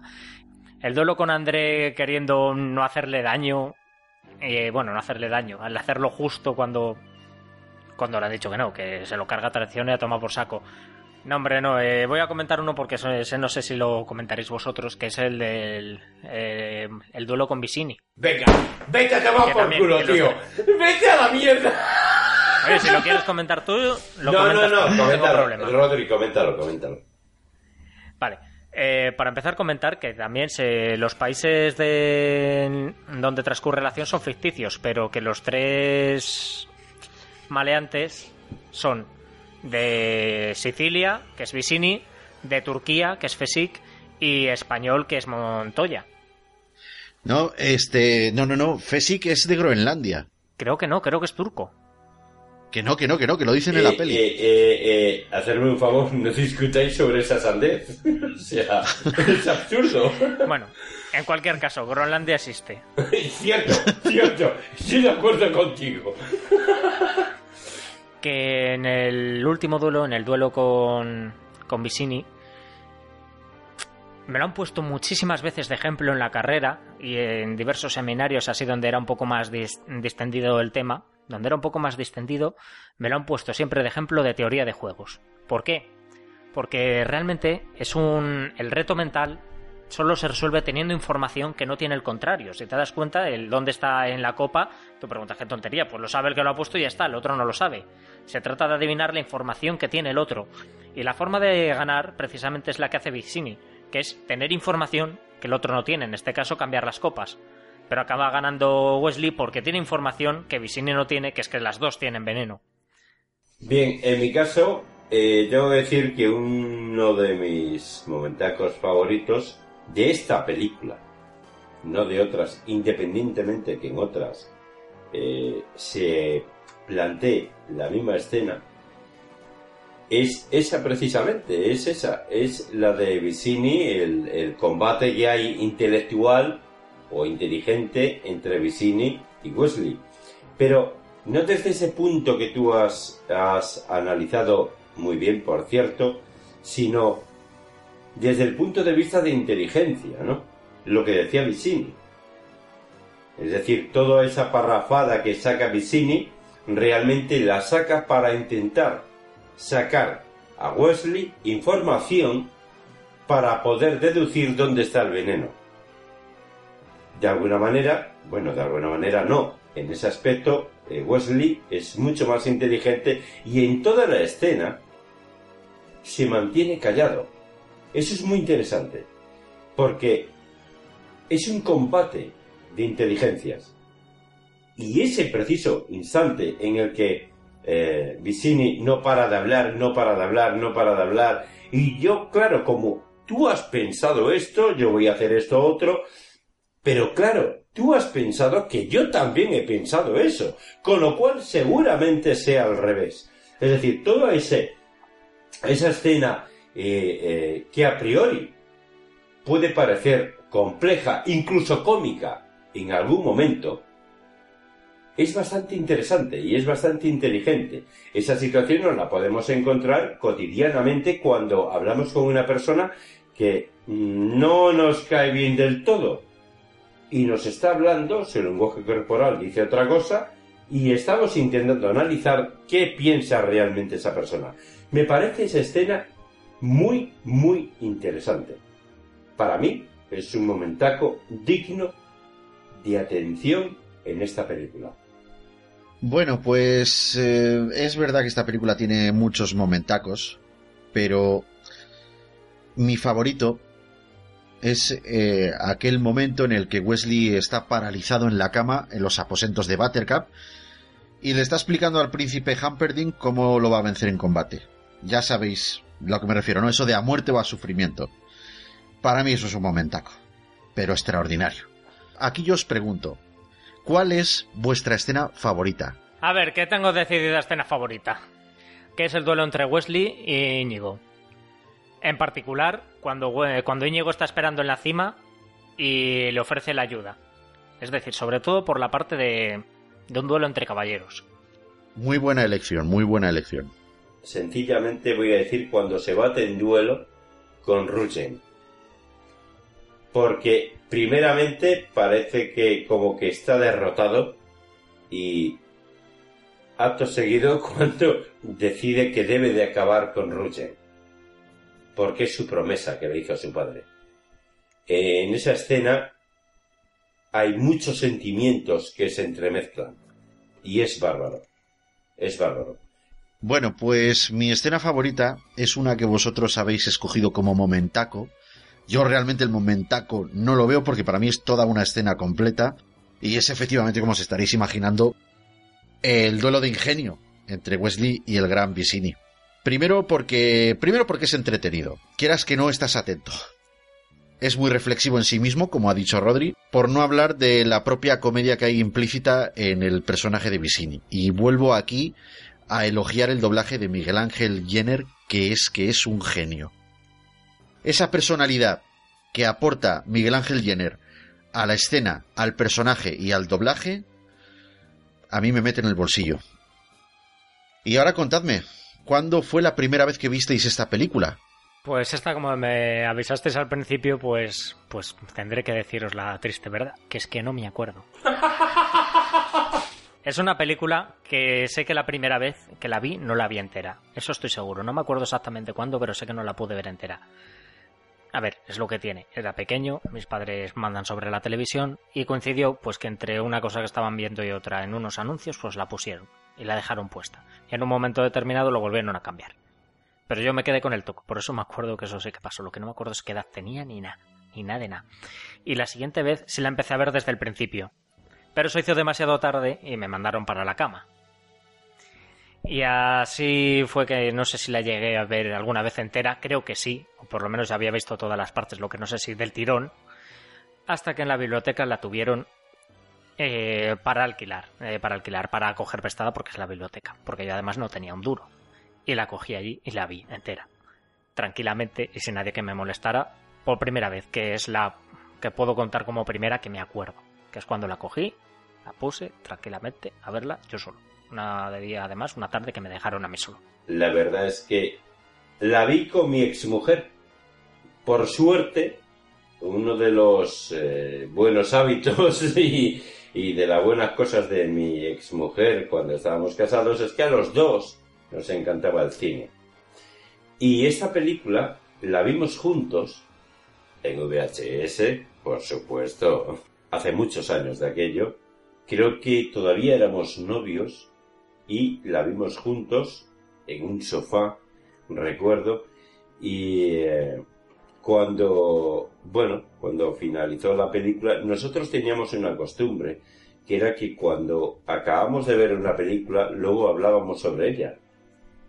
Comentábamos la película, comentábamos las cosas buenas, cosas malas, somos muy críticos con el cine. Bueno, yo hago ahora un podcast sobre cine, ya sabes, estoy en la fricoteca. Pero ella, que no hace nada de esto que tú y yo hacemos, Iñaki, eh, siempre le ha gustado mucho el cine.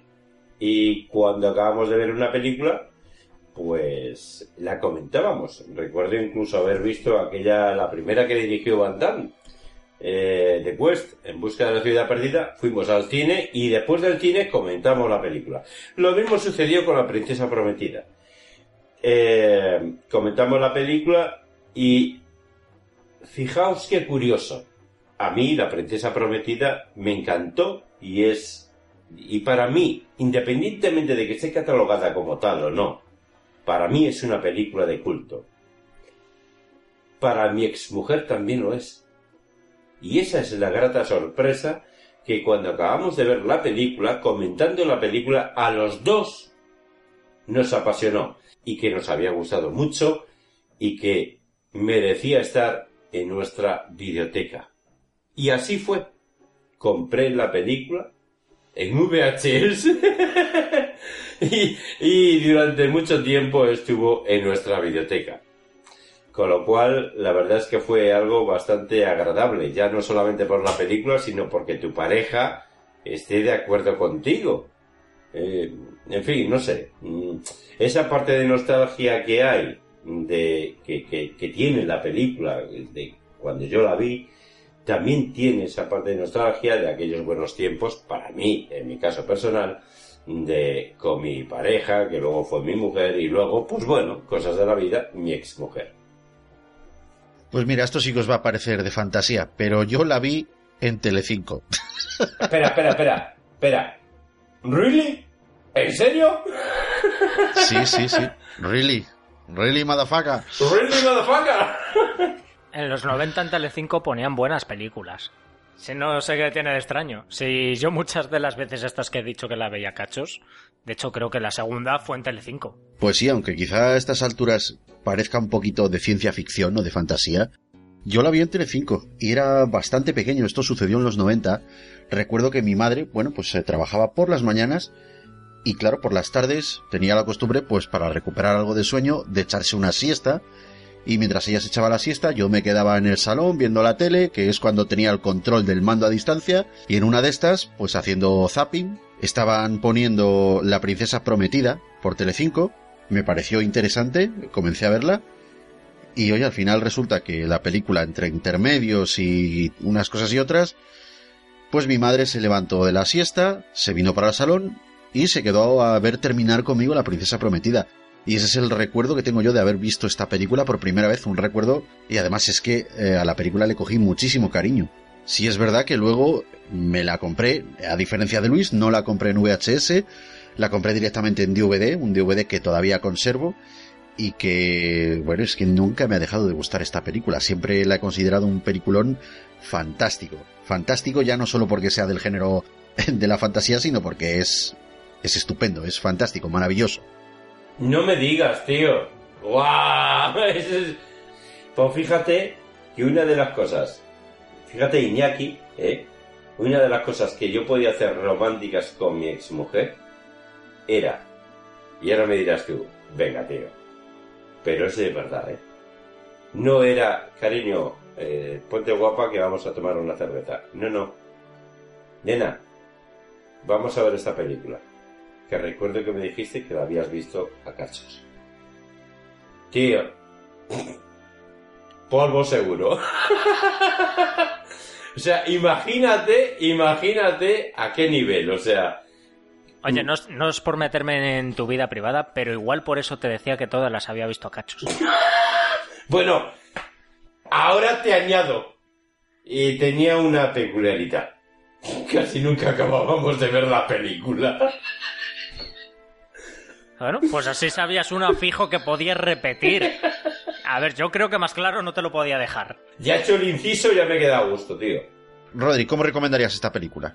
A ver, yo creo que es una película que que hace que me sea mejor el mundo el que esté ahí.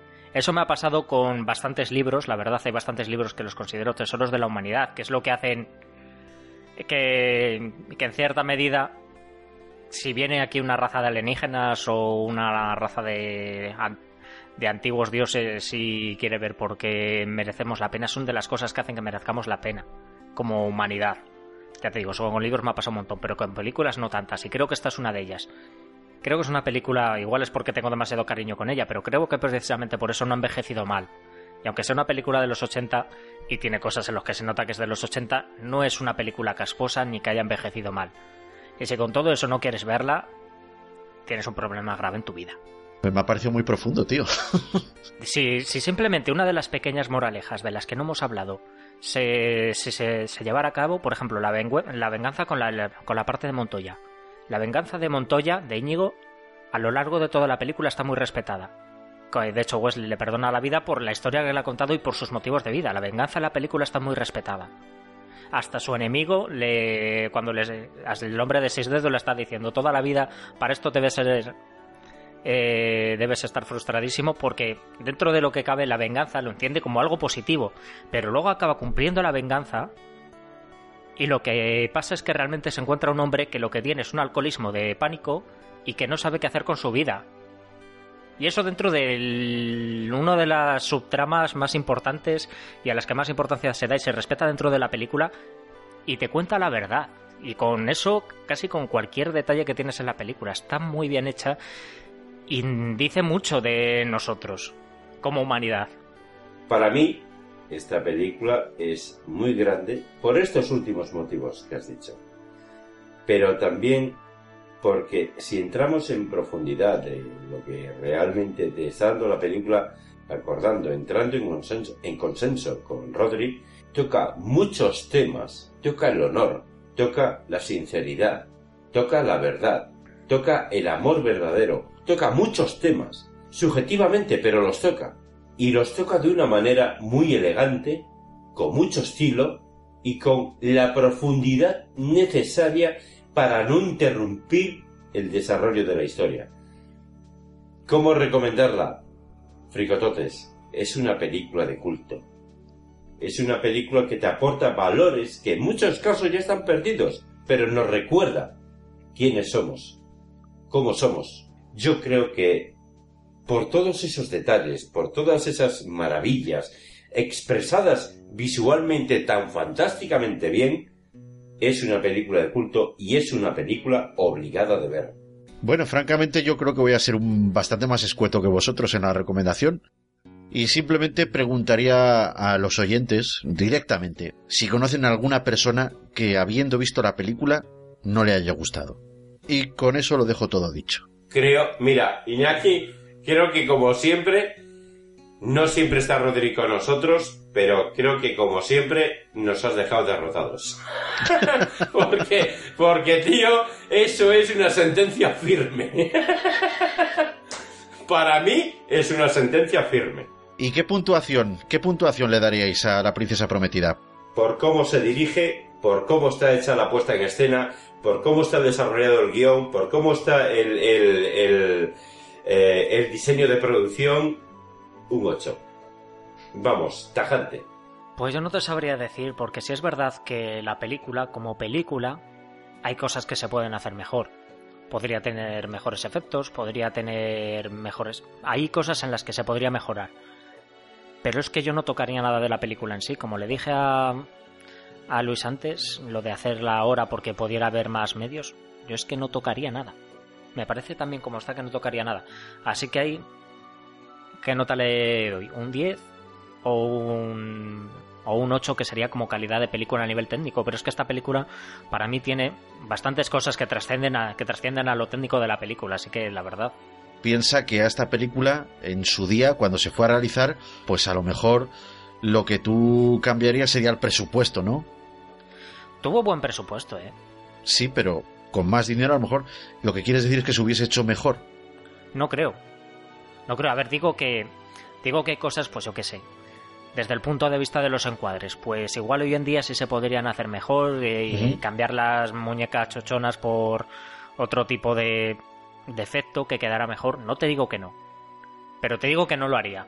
Un 9, por ejemplo, sería una nota justa. Intermedia, intermedia entre los dos. Es que no te sabría decir. Es que depende cómo se. Bueno, bueno, sabemos que estás entre el 8 y el 9. La dejaremos en un 9, sí, no vamos a liarnos más. Bueno, pues yo aquí coincido con Luis rotundamente, le doy un 8 porque creo de verdad que estamos ante una película muy buena que si bien ha envejecido a lo mejor un poquito mal por el tema de sus efectos especiales, eh, pero en conjunto yo no lo veo desfavorable.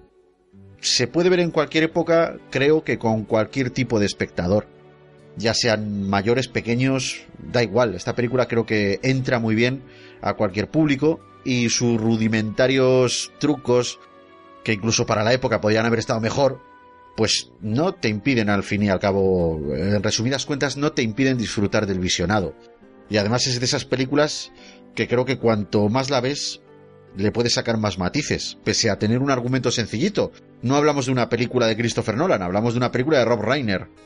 Pero tú la ves y vas viendo cosas que antes no habías visto, o le encuentras otro significado, creo que es muy interesante y por eso le doy un 8. Hola. Me llamo Íñigo Montoya. Tú mataste a mi padre. Prepárate a morir. Tú debes de ser aquel mocoso español al que le di una lección hace muchos años. Realmente increíble. ¿Me has perseguido durante estos años para fallar ahora? Creo que es lo peor que podía sucederte. ¡Qué idiotez! Cielo santo. ¿Todavía intentas ganar? Tienes un gran sentido de la venganza. Algún día te va a crear serios problemas. Me llamo Íñigo Montoya. Tú mataste a mi padre. Prepárate a morir. Hola. Me llamo Íñigo Montoya. Tú mataste a mi padre. Prepárate a morir. Hola. Me llamo Íñigo Montoya. Tú mataste a mi padre. Prepárate a morir. ¡Ya basta de decir eso! ¡Hola! Me llamo Íñigo Montoya. Tú mataste a mi padre. ¡Prepárate a morir! ¡No! Ofréceme dinero. Sí. Y también poder. Prométemelo. Todo cuanto poseo. Por favor. Ofréceme todo cuanto te pida. Todo cuanto me pidas. Quiero que vuelva mi padre, maldito bellaco.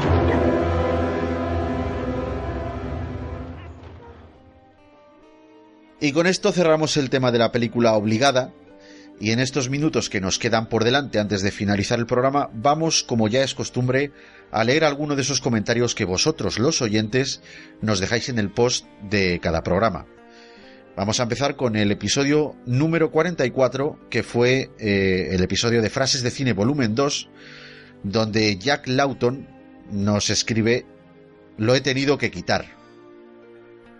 Ha sido un pelín escueto. Yo entiendo que quizás lo ha tenido que quitar, mm, entiendo que quizás por algún problema que tuviéramos técnico o algo y, y no le gustara o, o, o algo O porque así. se estaba partiendo el culo y ya no podía con tanta risa. Mm, Imagino, ¿no? O sea, no sé. Mm, Es que pueden ser muchas cosas. Hay muchos motivos por los cuales quitarlo. Yo prefiero que nos digan, como en anteriores programas, al poco de empezar nosotros con este proyecto, que cuando nos decían aquello de que, tío, se os escucha muy mal por un audífono, eh, tal, o, o la música muy alta, o por lo menos que explique algo. ¿Sabes lo que te quiero decir? Mm, Sí. eh, mm, Jack Lawton, mm, coño, explícanos por qué nos has tenido que quitar. Eh, a lo mejor esto os parece absurdo o quizá no es propio de mí, pero yo voy a romper un- una lanza en favor de Jack Lawton. Cuando hay algún comentario de este tipo, que, bueno, oye, me molesto en- eh, quizá en, buscar un porqué. Eh, ¿Por qué no le ha gustado? Poniéndome en el caso de que a lo mejor no le, haya gustado, o que se haya aburrido, que lo haya tenido que quitar, me he molestado mirar un poquito su perfil y unos audios que él tiene allí puestos en Evox, y realmente yo creo que este muchacho, pues, o estaba atravesando, no sé si ahora eh, puedo, puedo equivocarme, pero me ha dado la impresión de que es un muchacho que lo debe de estar pasando mal, ¿vale? Debe tener una, una época en su vida, pues no muy agraciada, con algún problemilla y tal, y a lo mejor, pues, a mí me ha, que, repito, me puedo equivocar, pero parece ser que anda un poquito eh, bajo de moral. Si es así, oye, mm, ojalá me equivoque, ojalá sea porque nosotros estemos metiendo el gambazo o algo. En ese caso, pues oye, mira, me gustaría que nos lo dijeseis, tanto él como cualquier fricotote. No pasa nada, a nosotros se nos puede decir las cosas que nosotros ponemos medios para cambiarlo. O a lo mejor simplemente puede que haya coincidido que no haya sido el mejor programa que hayamos grabado, ¿vale? O la mejor temática no la hemos sabido escoger. Vale, bueno, no pasa nada, se nos dice y nosotros lo corregimos. Pero no creo que vayan por ahí los tiros, creo que, bueno, que este muchacho lo está pasando mal y nada más. Eh, si es verdad, si estoy en lo cierto y Jack Lawton lo está pasando mal, pues eh, chico, mm, de verdad, no te preocupes que a todos en ciertos momentos de la vida nos va mal, todo tiene solución menos la muerte, se puede salir de allá donde estés y si no se puede salir, se puede tirar para adelante, así que ánimo y no nos des por perdidos, ¿vale? No nos deseches tan pronto que ya verás cómo te lo pasas bien escuchando la fricoteca. Luego tenemos otro comentario en el mismo programa de Daniel Florido Moreno. Nos dice lo siguiente, la próxima vez no digáis qué película es para que el oyente pueda jugar también a adivinar cuál es. Oye, a mí esto me parece interesante. Sí. Daniel, mira, oye, no lo había pensado y a lo mejor, pues, a lo mejor es buena idea. A mí también, me parece interesante. Comentario de Jordi Gómez Muñoz. Muy buen podcast, me lo he pasado muy bien. Muchas gracias, fricototes. Pues como siempre decimos, gracias a ti, Jordi, por escucharnos. Tenemos un comentario de Gerardo. Nos dice, ¿qué pasa, pichulas? Lo de pichulas es por aquella frase tan guay de, de Bienvenidos al Norte. Nos dice, ¿qué pasa, pichulas? Pues me ha gustado el podcast, como siempre muy ameno y con risas aseguradas. Muy buen montaje de sonido, se nota el curro en el podcast. A ti, Iñaki, me ha encantado que incluyeras la frase de Bienvenidos al Norte. Película obligada para todos los que quieran pasar un buen rato y reírse sin complicaciones. Por cierto, la otra peli que comentabas es Bienvenidos al Sur, que es italiana. Lo dicho, me ha molado el podcast, pero como ha dicho Daniel Florido, me parece buena la idea de no decir la peli para que todos juguemos a adivinar. Un saludo para todos. Pues un saludo para ti, Gerardo. Y nos vemos, pichula. ¿eh? Mira, eh, nos pasamos al episodio 45, remakes, reboots y tribulaciones. Ay, este nos encantó hacerlo. Sí, señor. Jordi Gómez Muñoz eh, nos escribe muy buen programa. Espero que no se hagan ni reboots ni remakes de películas como Regreso al Futuro y similares. Un fuerte abrazo. Por Dios, no. Jordi, estoy, Iñaki. estoy de acuerdo contigo porque esas películas no merecen un reboot, al menos de momento. Yo espero que no se haga ese sacrilegio. Yo también, la verdad. En eso creo que estamos de acuerdo los tres. Sí, sí, por Dios. Comentario de Raúl nos dice, hola, muy bueno el programa, están los remates que, bueno, entiendo que quiere decir remakes, están los, los remakes que nunca llegan a hacerse y se van retrasando como los Goonies, jeje. Y aquí, Raúl, yo te digo que de verdad, ojalá que no hagan remake de los Goonies, porque no me apunto. Los Son- Goonies están, creo que están muy bien como están. Son películas sagradas, tío. O sea, Sí, señor. Eso no se toca. Papa, caca, caca, eso no se toca. Nuevo comentario de Gerardo. Hola fricototes, el programa ha sido muy entretenido, no tenía ni idea de que hubiera tantos remakes, reboots Eso indica claramente cómo las productoras intentan explotar la gallina de los huevos de oro, aprovechar algo que anteriormente funcionó bien y esperar a llenar, a llenar las arcas. Y como habéis repasado en el podcast, a veces han sido buenas pelis y otras veces no han aportado ni igualado a las originales. Es verdad que el mercado está saturado por la fiebre fan y por eso se explotan sagas como Star Wars. Pero bueno, supongo que es inevitable, ya que al fin y al cabo esto es una industria y se mueve por el dinero. Un saludo y hasta el próximo podcast. Pues sí, Gerardo, hay muchos remakes, pero hay muchos más que nos hemos olvidado de mencionar. Lo podemos, de- lo que- podemos decir Iñaki, lo podemos decir Iñaki. dilo, dilo. En diciembre se estrena un nuevo remake de Robin Hood Oh, por el amor de Dios. con Jamie, no tenías que haberlo con dicho. Jamie Foxx. Ah. Sí, sí, él no es el Robin Hood, pero enseña a Robin Hood. Es el colmo, No, tío. será, será Little John o alguno de estos. Ya, bueno, vale. Pues nada, eh, en diciembre, Robin Hood, el nuevo Robin Hood. No me acuerdo el título exacto, ¿vale? ¿Qué más da? Pero, Robin Hood. pero es Robin Hood 2018. en diciembre. Pasamos al programa número 46 que fue Deep Rising, el misterio de las profundidades. Ay. Comentario de Raúl. Hola, menuda sorpresa. Cuando entré en el cine sesión doble no había nada de esta película. Y me dejó flipado, la he visto muchas veces. Gracias por el programa. Ernesto Orete nos comenta, la verdad es que la peli me moló bastante, siempre me quedé con ganas de más. Evaler96, gracias por desempolvar mi memoria. Me había olvidado completamente de esta peli. Hoy mismo buscaré mi DVD. Espero encontrarlo. Definitivamente son mis favoritos. Saludos desde México. ¡Toma! Desde México, toma ya. Sí, señor. Hemos cruzado el charco. Dios. Gerardo nos, nos dice, saludos a todos. A pesar de que este tipo de películas no me gusta, he escuchado vuestro podcast porque siempre merece la pena escucharos y esta vez también lo ha merecido. Para empezar, decir que la introducción de Luis ha sido genial en mayúsculas y en negrita. Oh. Siempre haces buenas intros, pero esta ha sido genial y me ha recordado a una secuencia de una de mis películas favoritas, Gattaca. Los dos hermanos nadando bajo el manto del cielo es una escena muy emotiva. Sobre el podcast, me parece una gran idea leer comentarios de los oyentes para que haya más unión podcast-oyente. Un saludo y buen trabajo. Tienes que responderle porque, porque Sí, sí, te ha sí. cubierto de laureles. Sí, sí, no, no. Creo que ahora mismo me siento como si fuera el puto César. Pero tenemos que decir, quiero decir, que la introducción la escribió Iñaki Sánchez y yo la interpreté. Eh, no sé si lo sabéis, fricototes, pero Iñaki Sánchez es un gran escritor. Escribe muy, muy, muy bien. Y, bueno, mi trabajo es interpretar esas cosas tan maravillosas que él escribe. No siempre escribe él, a veces escribimos, da igual, él o yo. Pero en este caso, en este programa, fue él quien escribió ese relato y yo lo interpreté. Me siento muy halagado, pero debo de compartir estos laureles con mi gran amigo, mi hermano, Iñaki Sánchez. Muchas gracias, Gerardo. Me he emocionado, tío.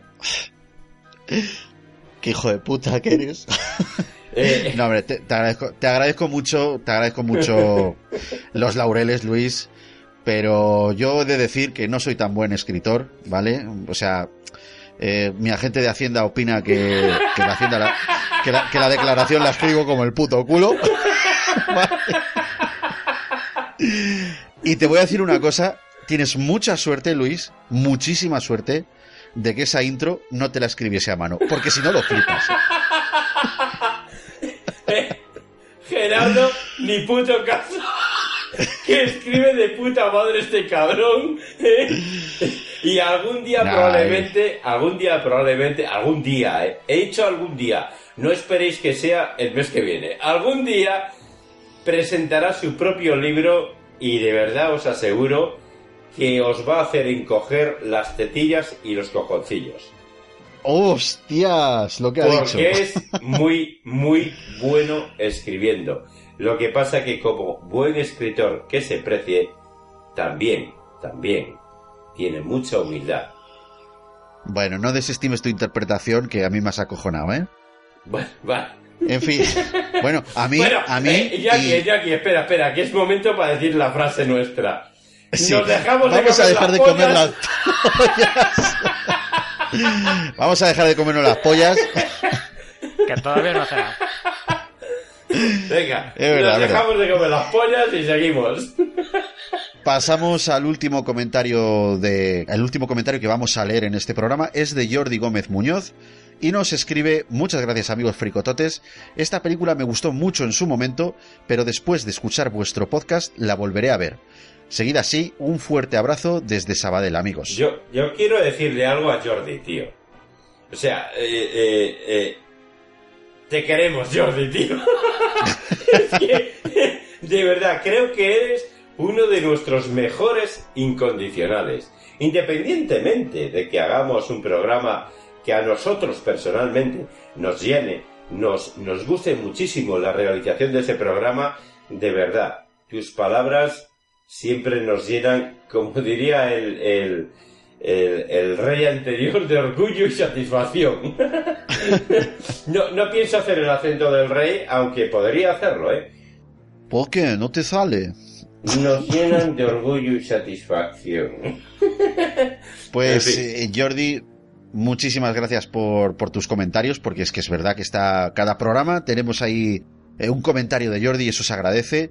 Decir que siempre es para motivarnos y coño, que tenemos unos cuantos. Tenemos a Jordi, tenemos a Evalert, a Tito Payares, eh, o sea, tenemos unos cuantos y que me perdonen todos los que no cito, porque ahora estoy en directo y no me acuerdo de todos, pero tenemos unos cuantos, o sea, Raúl, tenemos unos, un mogollonazo de, de oyentes de fricototes que están ahí programa tras programa. Y gracias a ellos, porque esto hay que decirlo, son ellos los que, bueno, son ellos, sois vosotros los que hacéis posible que yo coja, eh, me moleste en, en buscar información de una película, me moleste en comentarla con mi compañero, me moleste en grabar el podcast, en montarlo y en subirlo. O sea, todo lo que es la fricoteca, gracias a estos comentarios y a vosotros que nos seguís programa tras programa, sois los que estáis manteniendo esto vivo. Y esto es la puta realidad. Porque ev- evidentemente los comentarios despectivos no ayudan y las fallas técnicas tampoco, pero por esto, por esto merece la pena ponerse delante del micro, por esto. Y ahora sí, ya nos despedimos. Primero, Rodri, eh, quiero agradecerte a ti que hayas estado aquí en la tertulia y que cuando quieras repetir, pues ya sabes, chico, que aquí te estaremos esperando. Sinceramente espero que lo hayas pasado bien y que a cuenta del podcast hayas encontrado un hueco para grabar con nosotros y para revisionar la peli que siempre se agradece. Muchas gracias, Iñaki, Luis, Fricototes. Y, y bueno, ya sabes que si hemos tenido tiempo de revisionar la peli. Y bueno, he dedicado tanto tiempo al podcast que ahora que lo he grabado ya no sé qué hacer con el resto de mi vida. Y a ti, Luis, eh, te espero en el siguiente programa. Y antes de que te despidas, te voy a pedir, por favor, como siempre, como siempre haces, que es que se te da muy bien, cabrón. Así que explica a todos los oyentes cómo pueden interactuar con nosotros, porque ha habido algún cambio, sobre todo en el tema del Telegram, ¿no es así? Sí, cierto. Tenemos grupo de Telegram donde todos los oyentes, todos los fricototes, pueden unirse al grupo. Mm, Bueno, así de sencillo. Nos buscan por la fricoteca en Telegram y ya está, y te unes. Es tan sencillo como eso. Bueno, en fin, también, también podéis, eh, bueno, pues poneros en contacto con nosotros a través de las redes sociales, a través de Facebook, en nuestra página La Fricoteca. Bueno, ya que lo conocéis, La Fricoteca con K de kilo, las dos con K de kilo. No busquéis La Fricoteca con C de casa porque no, no, no, ¿vale? Tiene que ser con K de kilo, La Fricoteca. No busquéis en Facebook, en Google Plus y en Twitter, también en Twitter. Ahí nos busquéis por el mismo nombre y ahí estamos. También tenemos dos correos electrónicos donde nos podéis enviar, pues bueno, vuestras sugerencias, lo que estiméis oportuno, ¿vale? Eh, el primero es lafricoteca.gmail.com y el segundo, lafricoteca.lafricoteca.es. Dos correos para que nos enviéis todo lo que os apetezca, incluso audio comentarios. Agradecemos mucho que nos enviéis audio comentarios sobre, pues bueno, pues una película determinada, ¿vale? Y también tenéis que saber que tenemos varias plataformas en las cuales estamos.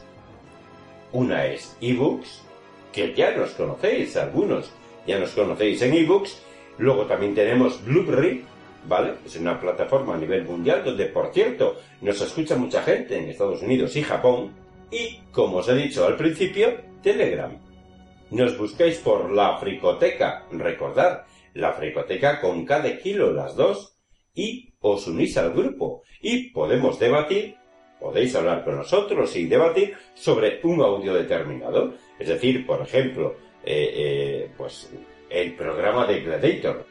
Bueno, pues podemos hablar sobre Gladiator, podéis comentarnos vuestras inquietudes, vuestras eh, dudas y eh, nosotros amablemente os contestaremos y hablaremos con todos vosotros. En fin, bueno, lo dicho, para mí ya se acabó. Iñaki me está echando, así que, queridos y estimados fricototes, hasta el próximo programa. Un abrazo muy grande. Hasta luego. Pues eh, muchas gracias Luis, que- que coste que yo no te he hecho, ¿eh? que, que te vas pero no para siempre, sino hasta el próximo programa, cacho cabrón. y nada, también, eh, pues al igual que con Rodri, para mí ha sido un placeraco también tenerte a ti. Y eh, bueno, ya solo quedo yo por despedirme, pero ya sabes que yo soy Iñaki Sánchez, que no hace falta que te lo diga, pero que estaré aquí en el próximo programa de este podcast de cine te traeremos otra película obligada, claro que sí, por supuesto, una película a la que sacaremos toda la información que podamos, toda la información que encontremos y todo lo que nos resulte interesante de esa película. Y antes de cerrar, te dejo precisamente un avance de esa película para que vayas pensando en ella. Así que nos vemos en el próximo programa. Un saludo, fricotote. Adiós. Explíqueme qué ha ocurrido. Bueno, mis fuentes no están anotadas y mi información es un poco anecdótica, pero tengo entendido que lo que antes era una sola raza, ahora son dos. Una arriba y otra abajo. Dos especies distintas que han evolucionado. ¿Y cómo sobreviven los de abajo? Esa es la cuestión, ¿no cree? No, no me lo creo. Pues, si no le gustan las respuestas, debería evitar hacer las preguntas. Obsérvelos. No saben nada del pasado ni tienen ambiciones para el futuro. Son afortunados. ¿Por qué dice eso? Imagínese por un momento lo que sería recordarlo todo. Recuerdo a la niña que me preguntó sobre los dinosaurios hace 800.000 años. Recuerdo el último libro que recomendé. El ángel que nos mira de Thomas Wolfe. Y sí, incluso le recuerdo a usted. Viajar en el tiempo. Aplicación práctica. ¿Cómo conoce a los Morlocks si no puede salir de aquí? Hubo un hilo y que logró escapar. Él me lo contó todo. Pasamos años juntos, charlando. No puedo recordar toda la conversación, pero sí parte de ella. Es agradable tener un amigo. Con su ayuda encontraremos a los Morlocks. Y a Mara. ¿Y si la verdad es tan horrible que permanece en sus sueños para siempre? Creo que estoy acostumbrado a eso. Mi amigo dijo que venía del este, de la selva. Describa el lugar. No es necesario. Siga las respiraciones.